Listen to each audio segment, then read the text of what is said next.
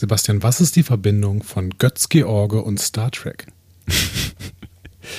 Schon wieder ein Mysterium. Ach Gott. Machen wir da nicht normalerweise hier dieses äh, Bums, die Bums davor und dann äh, sprichst du spooky in dein Mikrofon und ich sag äh, nein, natürlich nicht und solche Sachen? Ja, aber nicht in diesen Sondersendungen. Mittlerweile sind die regulären Folgen Sondersendungen geworden. Aber in diesem nicht, weil wir da sind wir ja ernsthaft und äh, da ähm, machen wir diesen ganzen Quatsch nicht. Jetzt machen wir hier wirklich Ernsthaftigkeit. Also was ist die Verbindung von Götz George und Star Trek? Ich bin mir nicht so ganz sicher, ob du darauf anspielst, aber Götz George hat auch mal ein, äh, in ein, einer Art Kammerspiel einen ähm, äh, bösen Menschen gespielt, ähm, der äh, auch äh, ähnlich auseinandergenommen wurde wie unser Protagonist in dieser Folge. Aber ich Hast du den Film gesehen? Ich habe den Film gesehen, aber es ist ewig her. Ich weiß gerade auch nicht mehr, wie er äh, heißt. Er war sehr unangenehm. Es ist, ist der Film Nichts als die Wahrheit. Nichts als von die Roland Suso Richter, Mhm. in dem Götz George Josef Mengele spielt. Ah ja. Mehr dazu und die Verbindung zu Star Trek gleich Oh. nach dieser Melodie. Ihr hört einen Discovery Panel Podcast. Discovery Panel. Discover Star Trek.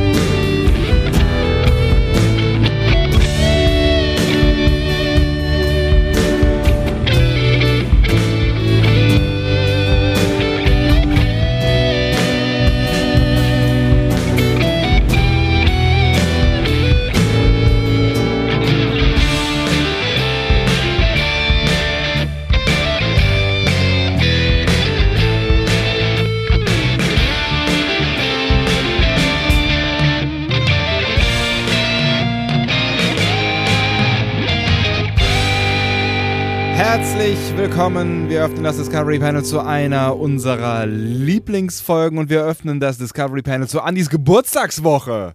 Wuhu, meine Geburtstagswoche! Und noch immer nicht äh, ist es soweit, dass ich dir gratulieren kann. Aber ähm, immerhin ist es der Start in äh, deine Geburtstagswoche und es ist ja auch quasi äh, ein Geburtstagswunsch, den wir dir jetzt hier heute gemeinschaftlich ähm, schon mal ähm, posthum erfüllen. Posthum, Wie, heißt, wie heißt denn das? Das, das Gegenteil von posthum? Präventiv. Präventiv. Vielen Dank. Präventiv äh, erfüllen werden. Ähm, es handelt sich um eine Folge, wie könnte es anders sein, aus der allseits bei Andy beliebten Serie Deep Space Nine. Es ist die äh, Folge 19, andere sagen auch 18 und mit andere meine ich Netflix und Netflix kann nicht zählen, weil es den Pilotfilm äh, als äh, eine Folge zählt. Die Folge 19 der ersten Staffel und das ist, finde ich, äh, durchaus bemerkenswert an dieser Stelle, da können wir auch äh, gleich nochmal äh, irgendwann drüber sprechen. Ähm, und sie heißt Do It. Do It. Do It. Duett. Do it! Do It. Oder der undurch, undurchschaubare Mariza auf dem Ja. Panel heute. CH, ganz, ganz schwierig für das Rheinland. Äh, Auf dem Panel heute Andreas Dom, würde ich sagen. Und Sebastian Sonntag würde ich auch sagen. Äh, undurchschaubar, durchschaubar. Es ist wirklich nicht so ganz einfach. Also der ähm, schwer zu durchschauende Maritza. Ja. Der, der, der, der ähm, argwöhnisch zu betrachtende Maritza. Stimmt, da kommen wir ganz ohne äh, SCHs und CHs raus. ja, vor allen Dingen bei argwöhnisch. Ach so. Aber das ist ja, das ist ja die Standard, Standardaussprache von äh, äh, äh, nee, von IG, ne? Argwöhnig. Wie, Argwöhnisch. ähm, wie war dein Gedächtnis in Bezug auf diese Folge? War das Dory-mäßig oder gab es da doch tatsächlich ein bisschen Anhaltspunkt? Da gab es ein bisschen Anhaltspunkte und ähm, die Anhaltspunkte wurden deutlich mehrer, als ich dann mehrer.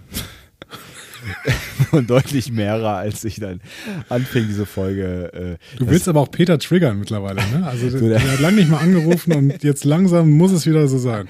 Das ist, ist wir, wir sind, also ich, ich für meinen Teil bin echt wieder so vor dem Quarantänezustand, äh, Quarantäne-Cast-Zustand angekommen. Es ist, äh, es ist aus, über, über mein Hirn kommt nur noch ähm, Schwachsinn äh, heraus und jetzt wirst du dich fragen, was ist der Unterschied zu sonst, aber Er ist erkennbar, glaube ich. Er ist So erkennbar. bösartig bin ich gar nicht. Nein, natürlich nicht. Nein. Nein, ich habe tatsächlich, als ich, ähm, als ich angefangen habe zu gucken, also nach so den ersten paar Minuten, ähm, äh, wurde, wurde, äh, wurde mir die Geschichte dann wieder, äh, äh, wurde, wurde ich der Geschichte gewahr. Und deswegen war sie jetzt für mich äh, nicht voller Überraschungen, wie vielleicht für die oder den anderen, äh, ein oder anderen unter euch, der diese Geschichte zum ersten Mal gesehen hat. Das macht sie aber tatsächlich nicht weniger äh, interessant.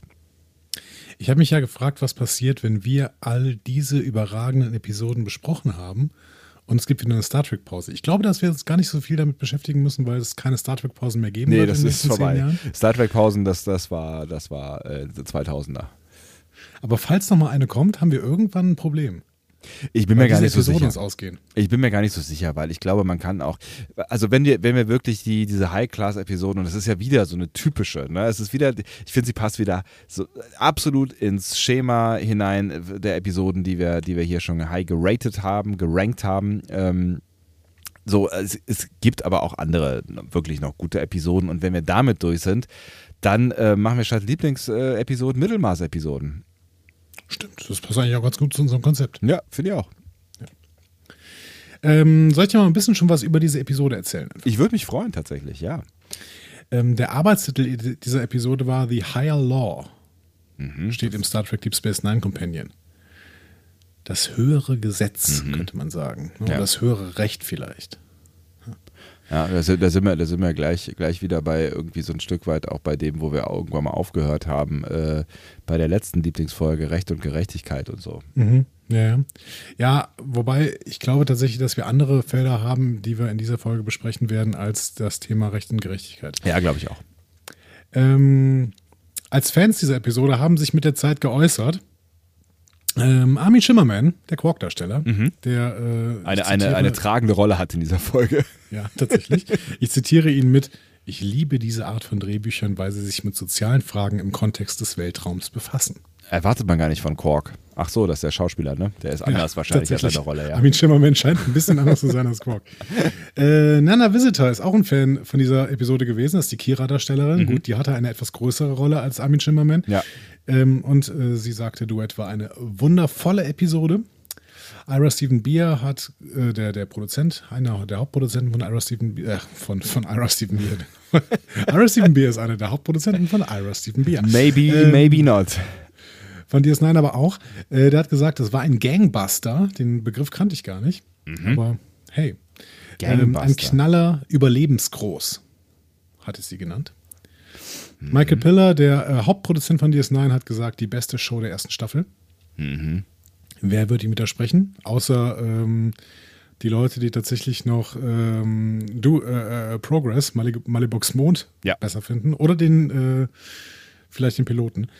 Ähm, Ja, der Pilot ist nicht uninteressant, aber der hat, der, da braucht man schon zwischendurch irgendwie was zu lesen. Ja, genau. Ein Comic oder so. ähm, und äh, als letzte Fans würde ich noch aufführen Terry Erdmann und Paula M. Block, die du als einer der 10 Essential Episodes von DS9 beschrieben haben. Das wird mir fehlen tatsächlich, weil äh, irgendwann, irgendwann müssen wir die doch äh, mal hinter uns gelassen haben in jeder Alle Serie. 50 10 Essential Episodes Ja. von allen fünf Serien. Ja. Okay, na, mal, mal sehen, mal sehen. Also ich kann auf jeden Fall immer wieder da reingucken und gucken, ähm, was wir da noch nicht besprochen haben. ja, vielleicht ist das dann irgendwann der richtige Angang. Wir schließen dann irgendwann die Lücken, bevor wir dann zum Mittelmaß übergehen. Stimmt. Ganz gut. Wir orientieren uns einfach an Terry Erdmann und Paula M. Block. Ähm, Cine Fantastique hat Duett als beste Episode von DS9 eingestuft. Wow. Das ist äh, Ansage. Das ist ne? eine Ansage, Also, ja. wenn später, wenn wir wissen, was später noch kommt. Ähm, Mark Altman und Edward Gross äh, haben die Folge als herausragende Show der ersten Staffel und äh, beschrieben und loben vor allen Dingen Harris Yulin, der den Maritza spielt. Ähm, Mary Taylor und die Autoren des New Track Program Guide betonen, dass die Folge sehr tossartig ist, wegen der Botschaft, dass jemand nach seinen Verdiensten beurteilt werden solle und nicht, weil er einer bestimmten Spezies oder halt, ähm, wenn man es überträgt, Ethnie angehöre. Und, kleine Auflösung aus dem Cold Open. Der deutsche Film Nichts als die Wahrheit von Roland Suse Richter von 99 mit Götz George Ja. als Josef Mengele orientiert sich deutlich an dieser Episode. Der Verhörraum ist ziemlich genau die Brick von DS9. Das ist ja so eine äh, fiktionalisierte Version von Mengele, ne, der eben dann nicht gestorben ist 79, sondern weitergelebt hat und Mhm. dann irgendwann befragt wird. Ähm, und das ist so ein, ein ähm, zukunftsorientierter Verhörraum und dieser äh, Verhörraum sieht sehr, sehr stark aus wie die Brick von DS9 und Götz-Georges Mengele ähnelt, ähnelt auch sehr, sehr stark Harris Julins Maritza.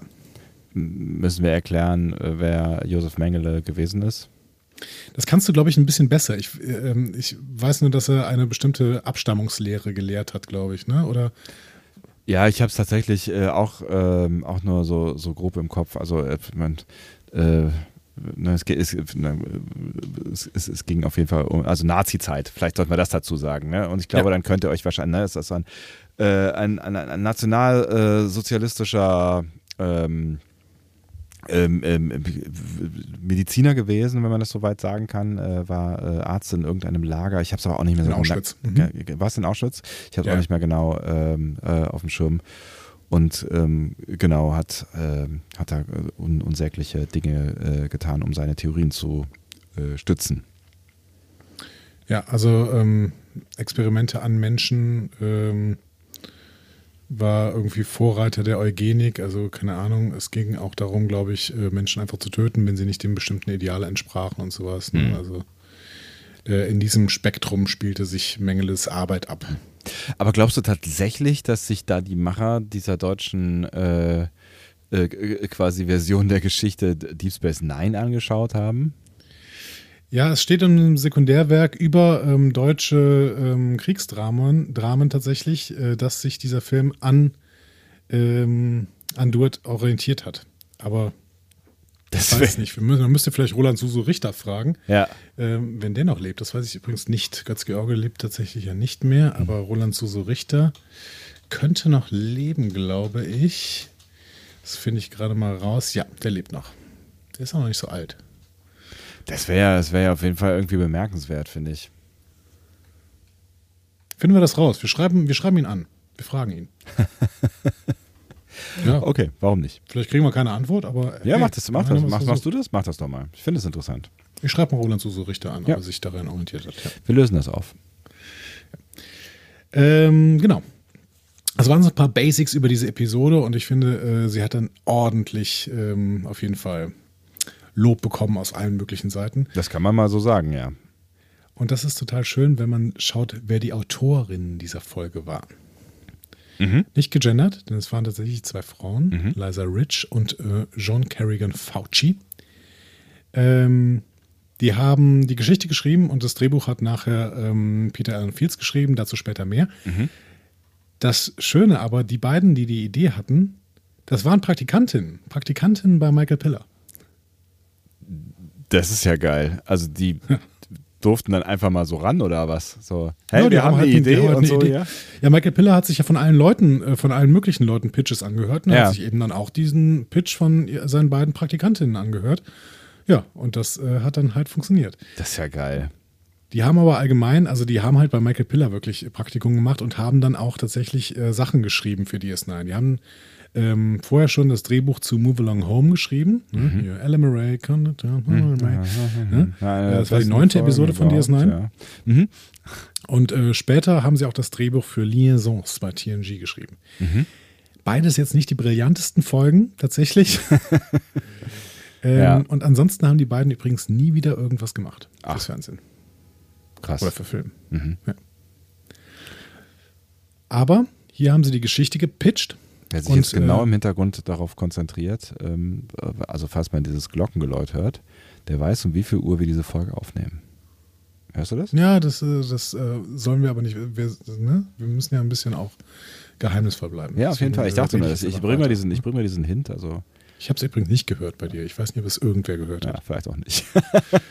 Ähm, der ursprüngliche Pitch dieser beiden Damen, Ja. Liza Rich und John Kerrigan Fauci, war eine philosophische oder auch, Philosoph äh, oder auch psychologische Problemstellung, nämlich die Frage, was würde passieren, wenn du deinen schlimmsten Feind verteidigen musst? Was würdest du tun, wenn du für sein Leben verantwortlich wärst? Das war der Grundpitch. Also es sind ja, sind ja zwei, zwei so ein bisschen unterschiedliche Dinge, ne? weil es mit dem Verteidigen ähm, ist ja eigentlich nicht so richtig passiert.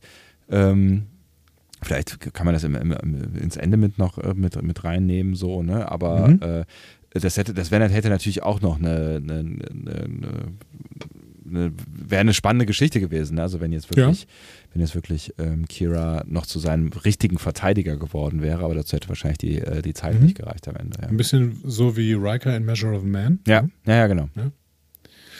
Genau. Ähm, aber Piller war auch erstmal überhaupt nicht angetan. Weil ähm, die hatten schon eine Gerichtsfolge in Staffel 1, nämlich Dex, der Fall Dex. Mhm. Ähm, und das erinnerte ihn auch zu sehr an einen Stanley Kramer-Film äh, oder Stanley Kramer. Ich habe ihn immer Kramer genannt. Ich weiß nicht genau, ob das richtig ist. Ja, und, Ähm, Stanley Kramer-Film äh, Judgment at Nuremberg, das Urteil von Nürnberg, mit Maximilian Schell, äh, Spencer Tracy und Burt Lancaster. Hat ihn zu sehr daran erinnert. Ne? Ähm, tatsächlich basierte die Idee der beiden aber auf einem Bühnenstück von Robert Shaw, nämlich The Man in the Glass Booth von 1967. Wurde auch übrigens mal aufgeführt mit Leonard Nimoy in der Hauptrolle. interessant. ähm, aber dem ist schon geil, was, was, was da der für Praktikante denn rumlaufen hat. Mhm. Aber gut, ich meine, wenn die zum Film wollten, dann. Äh, Ja, das waren halt, genau, das waren halt Drehbuchpraktikantinnen. Ja. Ne? Also die werden sich schon einigermaßen so an, an bestimmten Sachen orientieren konnten, äh, können. ja. Ähm, das war ein Bühnenstück, in dem ein jüdischer Mann beschuldigt wird, ein Nazi-Kriegsverbrecher gewesen zu sein. Und das Stück wiederum basierte auf den historischen Geschehnissen bei den Nürnberger Prozessen und auch anderen Prozessen, die dann im, ähm, ja, nach dem Zweiten Weltkrieg stattgefunden haben, wie zum Beispiel den Prozess von Eichmann in Jerusalem. Ah, Hast du da übrigens irgendwann mal was von gehört, von diesem Eichmann-Prozess? äh, nicht so richtig tatsächlich. Äh, da gibt es auch Verfilmungen von, ne? Ja, gibt es, weil Hannah Arendt ja einen großen Bericht darüber geschrieben hat. ne? Ähm, den Bericht Eichmann in Jerusalem. Dieser Bericht ist wirklich unfassbar gut. Den kann man auch wirklich als Reflexion über diese Folge lesen, ein Stück weit. Ähm, ich verlinke den mal hier äh, unter dieser Folge. Gibt es Ähm, den im Netz? Nee, achso, als Buch gibt Nee, es den, ja. das, kann man, das gibt es als Buch, kann man sich kaufen, kostet auch nicht viel, glaube ich, 10 Euro oder sowas. Ähm, ja, sie hat da von der Banalität des Bösen gesprochen und im Endeffekt hat sie dann auch gesagt, äh, und dazu später mehr, sie meinte, äh, Eichmann war auch nur ein Mann. Hm. So. Ja. Und das, Hannah Ja. Arendt war Jüdin, ne? und sie hat Ja. trotzdem da richtig stark auf den Deckel bekommen, aus Israel natürlich. Hm, klar. Aber ne, das, das, ist, das, ist, ne, das ist eine Frage, die du natürlich auch während der Folge stellst. Ne? Also wie viel, wie viel ein Symbol kann eigentlich ähm, ein, ein einz- einzelner Mensch äh, sein ähm, in, in so einer, so einer Gesamtsituationslage? Ja, ja, genau. Ja. Und sicherlich sind da verschiedenste ähm, Handlungsträger auch nochmal verschieden zu beurteilen. Also ich weiß nicht, ob Goebbels und Mengele da in dieselbe Kategorie fallen wie Eichmann, aber das müsste man sich mal genauer angucken. Hm. So, und äh, da sind wir auch die Letzten, die das irgendwie beurteilen sollten. Ja, total. Ja. Ähm, ja, Michael Piller hat dann gesagt, Ira Stephen Beer hat uns die Wendung gegeben, äh, die es bei The Man in the Glass Booth gab. Also dieses Gefühl, bei dem äh, der Typ nicht der ist, für den er sich ausgibt, aber es aus edlen Gründen tut. Ja. Ähm, da gehen die Berichte so ein bisschen auseinander, ob sich daran schon die beiden äh, Praktikantinnen orientiert hatten an diesem äh, Roman, äh, beziehungsweise an diesem Drama, oder Ira Stephen Beer das reingebracht hat. Beides ist möglich. Michael Piller hat beides wohl mal gesagt. Okay. Gut. Wir können ihn leider nicht mehr fragen, weil Michael Piller, glaube ich, äh, im Jahr 2003 gestorben ist. Das weiß ich mal nicht genau. Vielleicht war es auch 99. Echt so, so früh? Nee, 2005 war es. Genau. Hm. Ja. Leider ja relativ früh verstorben. Hm. Mit, was war es? 57 dann, genau. Ja, zu früh. Ja. Ähm, also, die Absicht dieser Episode war es dann final, als Piller sich dafür entschieden hatte, ähm, die Episode mit einzubetten in diese erste Staffel, war die kardassianische Besetzung von Bajor als Metapher für den britischen, japanischen und deutschen Imperialismus um den Zweiten Weltkrieg herum zu etablieren. Mhm. So. Jetzt können wir uns natürlich nach dieser Folge mal darüber unterhalten, ob das in DS9 allgemein gelungen ist. Ich glaube, in dieser Folge ist es gelungen. Mhm. Ich weiß aber nicht, ob DS9 das allgemein so dargestellt hat. Es ist auch die Frage, ob es wichtig ist. Also, ja, also Kontext und, und, und äh, ähm, Zeitbezug und äh, bla, solche Dinge, ne? Das, ne? Kann, ne, kann ja, kann, ist ja, ist ja irgendwie cool, weil es so eine politische Ebene mit einbezieht, aber ich bin mir nicht sicher, ob das nicht auch seiner Selbstwillen wirkt in DS9. Stimmt. Garantiert. Und trotzdem ist es ja noch schöner, wenn man es irgendwie übertragen kann als Analogie. Ja, ja, ne? stimmt schon. Ähm, was total spannend ist, ist, wie diese Episode dann im Endeffekt zustande gekommen ist. Ähm, man ist nämlich zu Peter Allen Fields gegangen, ne, hat gesagt: So, pass mal auf, Peter, das ist die Idee. Schreib bitte eine Episode, die nichts kostet. Denn im Endeffekt wollte man eine Bottle-Episode haben, Ja. die äh, ein günstiger Ausgleich dann sein sollte gegenüber zum Beispiel äh, Folgen wie die Piloten, der unfassbar viel gekostet hat, also zu- für damalige Verhältnisse ne, natürlich. Warum? Und auch äh, The Storyteller. Ne? Ähm, wenn ich daran erinnerst, da äh, kämpfen äh, O'Brien und äh, Bashir gegen das Dalrock auf einem fremden Planeten. Ah, ja. Das ist Mhm. so ein komisches Rauchwesen, das dann immer kommt. Ja, Genau. also ein bisschen, bisschen, wieder ein bisschen lost. Wieder ein bisschen lost, genau. Ja. Ja, total spannend. Ne? Ich erinnere mich da immer wieder an, ähm, an Nele, die irgendwann mal gesagt hat, Star Trek ist dann am besten, wenn es keine Kohle hat. Ja, auf jeden Fall. Und äh, das meinte ich eben mit, es ist, reiht sich auch wieder ein in eine äh, Reihe von Episoden, die wir hier gelobt haben, weil es ist ja wieder mal ein Kammerspiel. Ne? Ja, genau. Peter Allen Fields, Thema Kammerspiel, ne? Peter Allen Fields, der das Drehbuch geschrieben hat, ist der Schreiber von The Inner Light, ist der Schreiber von Dex, ähm, das sicherlich auch eine der herausragenden Episoden dieser ersten Staffel ist, aber auch zum Beispiel der Schreiber von In the Pale Moonlight. Also, ähm, was Peter Allen Fields für Star Trek getan hat, ist aus meiner Perspektive zumindest nicht hoch genug einberech äh, ähm, einberechenbar. So. Offensichtlich, ja. Ähm, genau. Und er hat tatsächlich hier es auch geschafft, eine Episode zu schreiben, die wirklich fast nichts gekostet hat. Ne? Man konnte alle, ähm, konnte alle ähm, Requisiten und alle Schauplätze quasi benutzen, die man sowieso schon hatte. Ja. Ähm, Es waren gar nicht mal halt so viele ein Menschen. bisschen Geld für Harry Yulin ausgegeben, äh, Harris Yulin, Ja. aber mehr war auch da wirklich nicht drin. Ja, und ne, also im Prinzip, ähm, äh, ja, taucht Cisco und Begier ab und zu mal auf. Äh, äh, Odo, ähm, Quark hat eine Zeile, Dex hat äh, drei Zeilen. Also es Ja, aber das sind ja alles reguläre Darsteller, die werden einen Vertrag gehabt haben. Ne? ja, ja, klar, aber das ist ja alles nicht so aufwendig gewesen, alles in einem, ne? Ja, genau.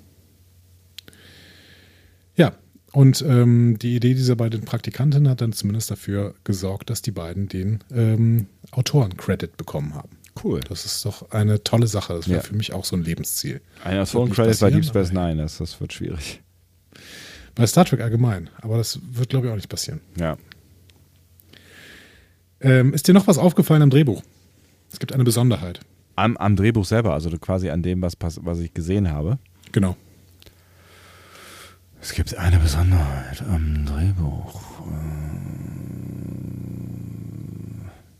Äh, wüsste ich jetzt gerade nicht, worauf du hinaus wollen würdest. Es ist eine Sache, die dir auch schon bei unserer letzten Lieblingsfolge aufgefallen ist, bei The Pegasus. Ach echt? Da ist mir was aufgefallen. Mensch. Da ist dir was aufgefallen, das war mir damals nicht aufgefallen. Ähm, hier ist es mir nochmal aufgefallen und deswegen habe ich gedacht, na, gibst ihm nochmal die Möglichkeit, das Zu glänzen. diesmal wieder Nochmal, herauszufinden. noch einmal zu glänzen. Ich weiß gar nicht mehr, was mir aufgefallen ist bei, äh, bei Pegasus. Fünf, vier, drei, okay. Ähm, es gibt keine B-Handlung. Ach so, stimmt, ja. Du hast völlig recht. Es gibt keine Aber Das, ist, Behandlung. das ja. ist bei DS9 tatsächlich nur bei sehr, sehr, sehr wenigen äh, Episoden der Fall, dass es keine B-Handlung gibt. Ja. Das stimmt. Sie, ne, sie haben so hier und da so ein bisschen noch Charaktere eingeflechtet, aber die, die sind alle, also selbst O'Brien, der dann da irgendwie mal kurz auftaucht und man denkt erst, es ist irgendwie, es hat nichts mit der Folge zu tun, aber nach drei Sätzen ist klar, auch das, da geht es um die Folge, so, ne? Ja. Ähm, stimmt. Es bleibt die ganze Zeit bei der A-Handlung. Man könnte vielleicht sagen, dass die ersten zwei Sätze zwischen Kira und äh, Dex irgendwie eine B-Handlung wären, wo sie sich über ihre Jugend unterhalten. Ja. Aber das, ähm, ne, also das ist keine Handlung. So, Punkt. Ja. Das ist einfach ein Gespräch. Ja, ja ähm, so viel zur AutorInnenschaft. Ähm, aber die eine Regie mega spannende Geschichte auf jeden Fall schon mal. Ja. Ja. Die Regie hat äh, James L. Conway äh, gemacht, gehalten, Mhm.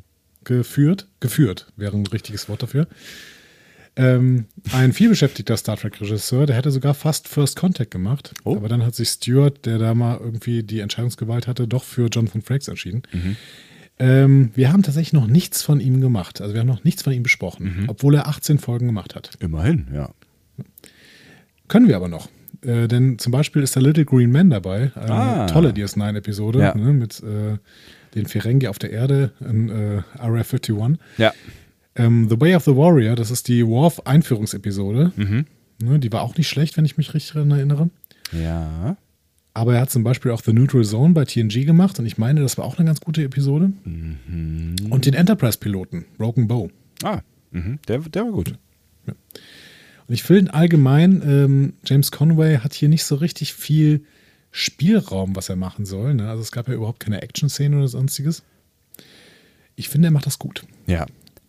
Ja, aber gerade dann irgendwie kommt es ja auch so ein bisschen darauf an, wie du deine, deine Schauspielerinnen und Schauspieler auch irgendwie äh, dazu bekommst, das zu tun, was sie tun, weil es- diese, diese Episode äh, wird nun mal getragen von der Leistung ähm, Ja. im Prinzip äh, der zwei handelnden Personen am Ende. Ne? Genau.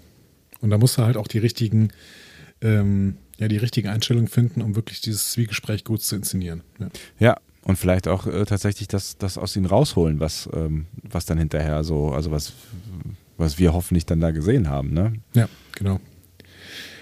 Da kann ich auf jeden Fall schon mal sagen, es ist ihm, glaube ich, gut gelungen. Ja. Weil die Intensität war spürbar, meiner Meinung nach. Ja. Dann äh, war es das, was ich dir als Vorbemerkung erzählen wollte. Bist du schon bereit? Bist du, oder möchtest du noch irgendwas klären? Also, weiß nicht. Hm?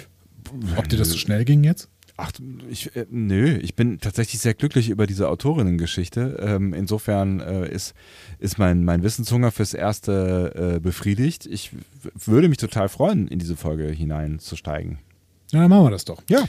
Wir starten auf der Ops. Wie schon gesagt, Kira und Dex tauschen so ein paar Kindheitsgeschichten aus. Und dann meldet sich ein koperianischer Frachter, die Rakmiunis. Und die kommt mit einem Passier, äh, Passagier an, äh, der wegen eines als Kalanora-Syndrom bekannten Zustands medizinische Hilfe benötigt. Und da klingeln bei Kira sämtliche, wer auch immer im Kopf. Das ist äh, absolut richtig. Ich erzähle dir trotzdem gerade noch zwei andere Sachen. Es, das mit dem koperianischen Frachter ist total spannend, weil die Koperianer kommen genau zweimal vor. Einmal in dieser Episode und einmal in der dritten Staffel. Da tut Cisco so, als wäre er die Rakmunis, um an den Cardassianern vorbeizukommen. Also Ach. der, der tarnt sich quasi als Rakmunis. So. Das ist ja witzig. Also quasi ist das ein, ein Rückgriff. Ja, so ein bisschen. Ja. Und es zeigt dann irgendwie, dass diese Koperianer äh, immer überall hinreisen können. Offensichtlich durch Cardassianergebiet und durch Föderationsgebiet. Weil sie irgendwie außen vor stehen und weil sie offensichtlich vielleicht dann sowas wie Handlungsreisende sind oder so. Ja, irgendwie so, genau. Ja. Was noch passiert, ist, dass hier eine ganz, ganz kurz eine Figur vorkommt namens Nila. Ähm, die ähm, will Dex kurz helfen. Ich weiß gar nicht, ob es genau ob es in dieser Szene war oder später. Das äh, Spannende an Nila ähm, ist, sie hat überhaupt nichts mit dieser Handlung zu tun. Ne? Das ist eine Bajoranerin. Die hat aber in der nächsten Folge, wird die eine Attentäterin sein. Ach. Und das, die Idee war eigentlich, ähm, die schon ein bisschen vorher äh, vorzustellen in The Forsaken. Die Absicht der Produzenten war, dass das Publikum annimmt, dass das einfach eine neue, wiederkehrende Figur ist, die immer mal irgendwo im Hintergrund steht oder irgendwas macht oder sowas. Ne? Ja. Und dann plötzlich sie sich als Attentäterin entpuppt. Ah, was ja ein schöner Effekt äh, gewesen wäre, aber sie ist mir nicht so richtig aufgefallen. Genau. Ja. Dann hat aber die Schauspielerin, die hier die Nila spielt, die hat irgendwie, die konnte zur Zeit von The Forsaken nicht. Und dann hat da eine andere Schauspielerin äh, irgendwie die Rolle gespielt. Und dann ähm, war sie aber ge gebucht für die nächste Folge. Auf jeden Fall, dieser Plan hat hinten und vorne nicht funktioniert. Schade. Ja, indeed. Deswegen war sie jetzt nur in einer Episode zu sehen, und zwar in dieser hier. Und Ja. zwar nur ganz kurz, bevor sie dann in der nächsten Folge zum Bösewicht gemacht worden ist. Ärgerlich. Ja, war mal eine gute Idee. Ja, genau. Es war eine gute Idee, es hat leider nicht funktioniert. So, äh, du hast gerade schon gesagt, Kalanora. Bashir kennt die Krankheit nicht, Kira dafür sofort. Ne? Denn die Krankheit entstand durch einen Bergwerksunfall im Galitep-Arbeitslager. Das hat Kira während der Besatzungszeit befreit. Also äh, läuft sie sofort zur Krankenstation, weil sie denkt, ja gut, das wird ein Majoraner sein, den kann ich mal begrüßen und dann kann ich mich mit dem über Galitep unterhalten. Vielleicht Ja. ist er auch traumatisiert und ich kann ihm helfen. Irgendwie so. Ne? Unterstelle ich jetzt mal, dass sie das gedacht hat. Ja, würde ich jetzt auch denken. Problem, in der Krankenstation findet sie einen Kardassianer vor. Ups. Und als sie das sieht, ruft sie natürlich sofort die Sicherheit und der Kardassianer versucht zu flüchten. Ja, weil Klappt klar aber ist, natürlich nicht. Äh, ne, klar ist äh, in, in, in dem Moment, dass der, äh, wenn der dann bei diesem Unfall dabei gewesen ist, halt irgendwie was mit dem Lager zu tun hat. Ne? Aber das ist, glaube ich, offensichtlich. Ja, genau, das ist offensichtlich, ähm, wird uns hier, also das, das Schöne ist, dass die Episode es in diesem Moment noch nicht erklärt. Ja, Und wir das selber mitdenken müssen, aber es ist natürlich, wir sind natürlich in der Lage, da mitzudenken. ne? ja, ja, ja, genau. Also wenn das, wenn es diese Krankheit nur in diesem Arbeitslager gab und da ist ein Kardassianer, dann wird er wohl in diesem Arbeitslager gearbeitet haben. Das geht ja nicht anders. Ja, Was wir natürlich zu diesem Zeitpunkt der Serie, glaube ich, noch nicht so auf dem Schirm haben, ist, was die, was die Kardassianer für eine Besatzungsmacht waren.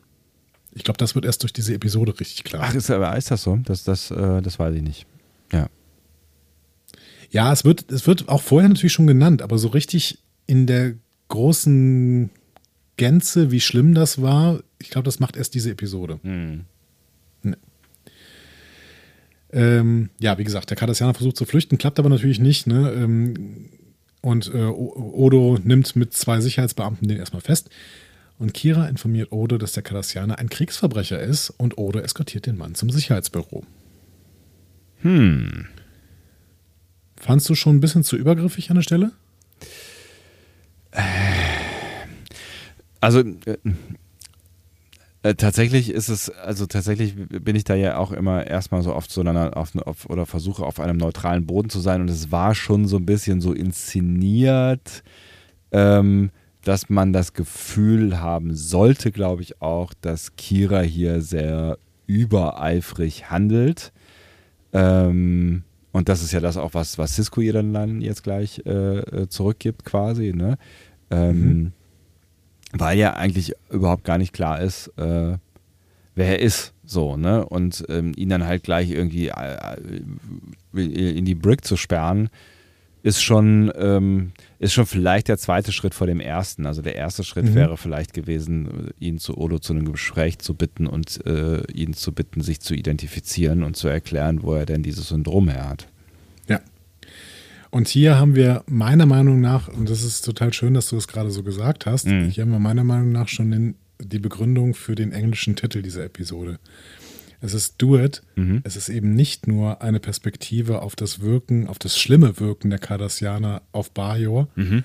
sondern es ist auch eine Perspektive darauf, ähm, dass die Bajoraner damit noch bei weitem nicht abgeschlossen haben. Ja. Ne, wie soll es auch sein? Ne? Also wir bewegen uns ja wirklich noch in einer sehr, sehr äh, nahen Zeit quasi, nachdem das alles passiert ist. Aber darüber wird zu reden sein im Verlauf dieser Episode noch. Ja. So, aber auf den Listen der Kriegsverbrecher steht dieser Typ namens Eamon Maritza auf jeden Fall nicht. Ähm, das ändert für Kira gar nichts. Kira ist sich sicher, dass es außer dem Bergwerksunglück bei Galitep keine Möglichkeit gibt, äh, sich das Kalanora-Syndrom äh, zuzuziehen. Und dann beschreibt sie die brutalen Bedingungen im Lager. Und hier muss ich mal zitieren. Ne? Da bricht die Stimme und das ist, finde ich, schon ein relativ starker Monolog, den sie hier so früh hinlegt. Ja. Sie sagt, Commander, wenn Sie vor zwölf Jahren dort gewesen wären, als wir das Lager befreiten, wenn Sie die Dinge gesehen hätten, die ich gesehen habe, all diese bajoranischen Körper, verhungert, vergewaltigt. Wissen Sie, was die kardassianische Politik war? Ich rede nicht einmal über den Mord. Mord war für sie nur das Ende des Spaßes. Zuerst kam die Demütigung, Mutter wurden vor den Augen ihrer Kinder vergewaltigt, Ehemänner geschlagen, bis ihre Frauen sie nicht mehr erkannten, alte Menschen lebendig begraben, weil sie nicht mehr arbeiten konnten. Huh. Ja, das setzt Also- natürlich äh, ein, ein, ein hartes Setting für, ähm, für den Rest der Folge so. Ne? Ich meine, das, das wird ja hier nochmal quasi äh, in den Hinterkopf geschaufelt und ähm, das ist ja auch was, was man dann bis zum Ende dieser Folge nicht mehr vergessen wird. So, ne? Ja. Und es, es, es ist wirklich hart. Es klingt irgendwie für mich alles so wie Geschichten, die die Elie Wiesel über Auschwitz erzählt. Ähm, und ähnlich kraftvoll beschrieben und ähnlich erschütternd. Ne? Und auch das muss man halt echt immer, immer irgendwie ähm, im Hinterkopf behalten, zu was irgendwie äh, Menschenwesen fähig sind, ne? Oder wie, ne? Ja. Ähm, auch bei, bei so einer Figur wie Gul Dukat, ne, der ja durchaus ähm, äh, Seiten hat, die humorig sind, die, äh, die einen irgendwie ähm, ihnen sympathisch erscheinen lassen. Ja, ja, aber genau. ähm, der war einer von denen. Also der war vermutlich irgendwie mit, mit dabei und verantwortlich so, ne? Mhm. Hast du mal äh, Elie Wiesel gelesen? Nee. Kann ich auch ähm, jetzt wieder nur empfehlen. Vielleicht verlinke ich das auch mal auf, unter dieser Episode. Ja. Ähm, ähm, die Nacht oder ähm, der, die Langform ist Die Nacht zu begraben, Elisha, Mhm. ähm, ist wirklich ein, ein unfassbar kraftvoller Bericht über Wiesels Zeit in, in Auschwitz, ähm, der alles hinterfragt. Mhm. Ja. Es ist äh, also jegliche Ethik auch so. Oder jegliche Theologie.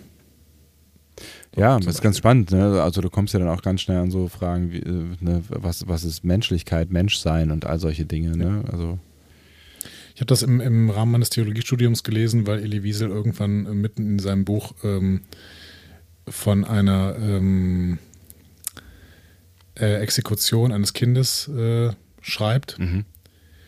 Und er stellt am Ende dieser, äh, des Kapitels, ähm, beschreibt er, wie Menschen fragen, äh, wo ist Gott, wo ist Gott Mhm. in diesem Lager, ne? also Juden, die Mhm. dann da stehen und sich das fragen. Und äh, andere antworten, du siehst doch, wo Gott ist, er hängt da am Galgen. so. Also das radikale Theodizee-Problem, das Leid in der Welt kann, nicht, da kann durch nichts mehr gerechtfertigt werden, wenn du da in Auschwitz bist. Ja.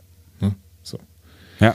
Ähm, es ist wirklich sehr, sehr beeindruckende, äh, sehr beeindruckender Bericht. Kann ich euch wirklich nur empfehlen, das einmal zu lesen. Und mich hat hier die kraftvolle Sprache mit der Kira hier äh, Galitep ähm, beschreibt, sehr, sehr stark daran erinnert. Hm. Und ich finde es tatsächlich auch ähm, gut eingebunden, weil irgendwie ist funktional klar, das sagt sie nicht ihm, sondern das sagt sie uns. Ne? Ähm, aber trotzdem wirkt es nicht so. Also trotzdem ist es ein, ist es ein gut geschriebener, intensiv gespielter Monolog, ähm, der funktioniert so. Ne? Also der Ja. nicht als nicht nur als Tool erkennbar funktioniert, sondern der ähm, der genau das, das auch, auch emotional übermittelt, glaube ich, was er übermitteln soll. Ja, und jetzt aus der Metaperspektive über die Serie, du hattest am Anfang gesagt, es ist fast schon verwunderlich, dass das in der ersten Staffel hier äh, stattfindet. Ne? ja ich finde, es ist halt total mutig, so eine Folge in die erste Staffel Ja. zu packen. Ja, aber man muss hier auch sehen, wie sehr eigentlich Nana Visitor diese Figur schon kapiert hatte. Ja, das stimmt allerdings, ja. Und das ist wirklich beeindruckend, weil ich meine, Nana Visitor ist ansonsten nicht als unglaublich äh, überragende Schauspielerin in die Geschichte von Hollywood eingegangen oder sowas. Äh, Gut, sie ist auch eher Theaterschauspielerin. Ja. Aber ähm, ich finde, sie hat hier so sehr schon am Ende der ersten Staffel kapiert, wer Kira Nerys ist. Und wenn wir uns äh, erinnern, ein paar Folgen vorher hatten wir Progress und da, auch da hat sie es ja schon kapiert. Ja, Ne? Also ja. mit, mit, mit ähm, Mond. Total, ja. Das finde ich wirklich, wirklich beeindruckend, wie sie die hier spielt.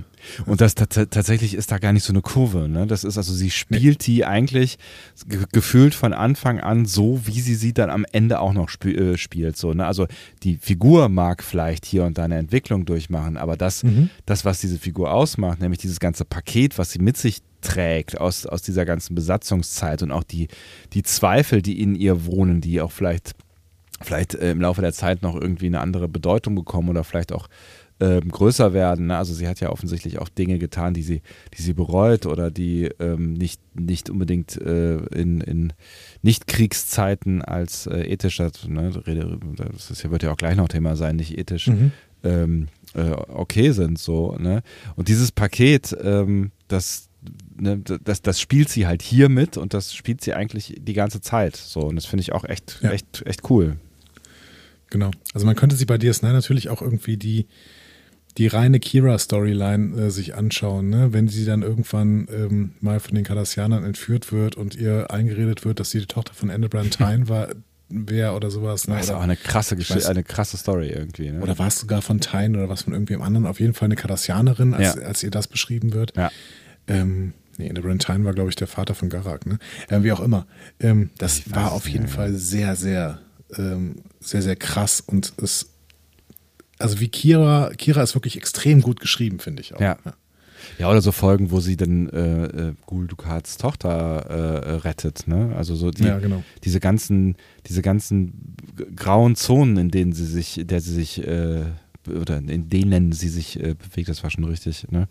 Ähm, das, das ist schon ziemlich, ziemlich spannend, mit, auch mit diesem Charakter das zu spielen und wie wir halt auch immer wieder so Element für Element so, so über ihre Vergangenheit ähm, äh, herausbekommen, eigentlich bis zum Ende. Ne? Dann kommt, kommt immer noch so irgendwie so ein, so ein kleiner Brocken um die Ecke. Es, erst Andeutungen und dann wird, wird doch wieder irgendwie, also wird es wird, wird's klarer, was da so alles passiert sein muss. Genau, und dann kriegen wir trotzdem, werden wir trotzdem auch immer wieder in Fallen gelockt, ungefähr wie in dieser Episode, nur auf eine andere Art und Weise. Nämlich in die Falle, dass wir ja extrem mit ihr sympathisieren, immer wieder. Ja. Wir aber zwischendurch auch immer wieder merken, das ist schon auch eine Nationalistin. Ja, Und zwar eine harte. Absolut. Ne? Und auch eine Extremistin gewesen und eine Terroristin, das sagt sie ja auch ähm, über sich selber so. Ne? Also was, was haben wir noch für Mittel, wenn wir ähm, im, im Krieg sind? Wobei ähm, äh, Maritza ja sagt, äh, wir waren nicht im Krieg. Ähm, Ihr habt euch ja nicht gewehrt, wir sind einfach einmarschiert. Ähm, ne, aber das, das, das, sie ma- macht das ja alles unter der, unter der Notwehrflanke auf, so, aber ähm, ja, da kann man auch mal an anderer, da, gibt es, ich weiß nicht, welche Folge das ist, wo es, wo es, wo es um ihre äh, Vergangenheit geht, ähm, in einer Terrorzelle. Das hat irgendwas mit Höhlen zu tun. Ich sehe Bilder von Höhlen äh, vor mir. Ähm, da kann man, da können wir ja auch äh, irgendwann mal drüber sprechen, ähm, was eigentlich Maßnahmen sind, die ethisch okay sind, so ne? in solchen Ja. Situationen. Genau. Also welcher Zweck heiligt denn welche Mittel? Ja. genau. Was passiert eigentlich bei dir im Hin- im Hintergrund? Äh, Ich habe ein Fenster auf heute und ähm, im Gegensatz zu dir wohne ich in einer Großstadt. Ja. Und äh, bei dir zwitschern die Vögel, bei mir Genau. fahren Krankenwagen. Das, laut, das Laute, was man hört, ist der Milan, der ab und zu mal einen, einen Schrei macht. ähm, okay. Ähm, wir gehen wieder in die Arrestzelle. Cisco äh, verhört jetzt quasi Maritza. Und Maritza sagt, ja, nee, ich habe kein ähm, Dings-Syndrom, ich habe das Pottrick-Syndrom. Ne? Kein Calanora. Das ist eine ähnliche Krankheit mit derselben Medikation, aber ähm, Pottrick ist was ganz anderes. Ich bin auch nie auf diesem Arbeitslager gewesen und äh, ich bin nur ein Buchhalter von Cora 2. So. Ähm, und Cisco ist völlig irritiert und sagt: Moment mal, du hast aber doch denen was anderes erzählt. Ne? Ja, Missverständnis, äh, ne? ganz, ganz komisch irgendwie. Ähm, Cisco zweifelt. Das sieht man ihm an. Ja. Hm? Er zweifelt Aber auch, er ob merkt- das korrekt ist, äh, was, was Kira da getan hat. So, ne? Genau, er merkt auch, wenn das wirklich sich hier so weiter so entwickelt, dann da- kann er den nicht mehr lange festhalten. Ne? Wenn, äh, denn er muss immer noch dafür sorgen, dass hier jetzt keine weiteren Verbrechen im Namen von irgendwas gemacht werden, weil er ist ja Föderation und eben nicht Bajorana. Ja. Ja, ja, und äh, er sitzt halt auch zwischen den Stühlen, die wir ja auch später sehen. Ne? Also ähm, äh, weder, weder Bayon noch äh, Cardassia äh, sollte er irgendwie auf die Füße treten, weil ähm, er ja quasi die, die Neutralität in dieser ganzen Beziehung ist. Ne? Exakt. Und das merkt er jetzt gerade umso mehr, weil ein bajoranischer Gefangener in einer anderen Arrestzelle aufwacht. Der ist offensichtlich festgesetzt worden, weil er betrunken war. Ähm, Und auch ein als er Bekannter scheinbar. Ne? Also der ja, genau. Also für Odo ist er ja. offensichtlich bekannt, Ja. genau. Und als der Cardassianer spricht und nach Odo schreit, äh, äh, genau, also er, nein, er, er erwacht, als der Cardassianer spricht und schreit dann nach Odo und Ja. weigert sich im selben Raum wie Maritza festgehalten zu werden. Ja. Und dieser harte Rassismus der Baj- Bajoraner ist die andere Seite der Medaille, die hier schon gezeigt wird. Ne? Also schon jetzt wird klar, die Bajoraner haben die Besetzungsphase noch nicht wieder aufgearbeitet. Ja, au- auch da, ne, bei allem Verständnis. ne, Also wenn du, keine Ahnung, was er für eine Geschichte durchgemacht hat und ähm, ne, wir, wir können ja auch mal drüber sprechen, wo das Verständnis aufhört mit dem Blick auf den Schluss, ne? Aber ähm, da, da, kann- da kann man natürlich auch irgendwie ähm, mal hinterfragen, was, was macht das mit, mit einem Volk, das äh, von einem anderen Volk mit solchen Methoden, äh, wie wir sie eben äh, im Monolog von Kira gehört haben, äh, unterdrückt, misshandelt, äh, gedemütigt, äh, gefoltert, umgebracht wurde. Ich meine, kannst du dann anders als, als so reagieren? I don't know. Ich finde es jetzt gerade ein bisschen schade, dass wir ähm, diese Episode alleine besprechen. Ich hätte tatsächlich zum Beispiel gerne Nele dabei gehabt. Einfach um noch eine, ähm, ja, keine Ahnung, eine feministische Perspektive oder eine semitische Perspektive oder irgendwie was in diese Richtung äh, noch mit einfließen zu lassen. Hm. Ja, es, ich, ich finde, es ist eine unendlich schwere Diskussion, ne? aber ähm, wir, wir befinden uns ja an, an einem Punkt, wo das einfach alles noch nicht lange her ist. Ne? Das darf man halt nicht, nicht vergessen. Wenn wir jetzt halt äh, 50 Jahre, 100 Jahre weiter wären, dann kann man natürlich äh, drüber philosophieren, ähm, wo, wo, wo da die, das, die, die Schlusslinie zu ziehen ist, so, ne? wo Rassismus anfängt. Also klar ist das rassistisch, aber ähm, ja, aber auch das verbietet sich ja zumindest teilweise, habe ich das Gefühl, also ich verbiete es mir, mhm. als Nicht-Semite zum Beispiel. Also irgendwie zum Beispiel äh, große Israel-Politik äh, zu kritisieren, zum Beispiel. Ja, aber auch das ist ein total schwieriges, vermintes Feld. Ähm, Eben. Ne, genau, weil du, weil du, ja, ja, klar, vor allen Dingen, weil du, ne, du musst ja halt auch immer ganz klar äh, Politik von äh, Volk trennen und all solche Dinge, ne? Und ähm, ja, das ist, das, das ist, das ist, das ist ein, ein, ein sehr schwieriges Thema. Ja, eben, eben, ja. genau. Okay.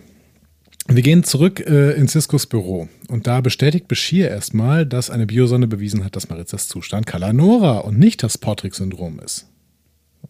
Damit wissen wir auf jeden Fall ähm, schon mal, dass er, lügt. Genau, dass er lügt. So, das äh, wäre an dieser Stelle klar. Genau.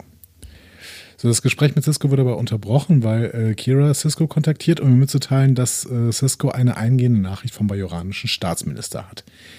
Und ähm, ja, Bashir geht dann und Cisco legt Minister Kaval auf den Screen. Kaval hat Cisco kontaktiert, um ihm zu gratulieren für die Festnahme von Maritza. Mhm. Und Cisco sagt, ja, okay, aber erstmal hat er nichts falsch gemacht. Ähm, und daher habe ich keinen Grund, den Mann lange festzunehmen, ne, festzuhalten. Mhm. Und der Minister reagiert spannend. Er sagt nämlich, dieser Mann wird zahlen. Und wenn er tatsächlich in Galitep war, äh, dann erinnere ich dich daran, Deep Space Nine ist eine bajoranische Station.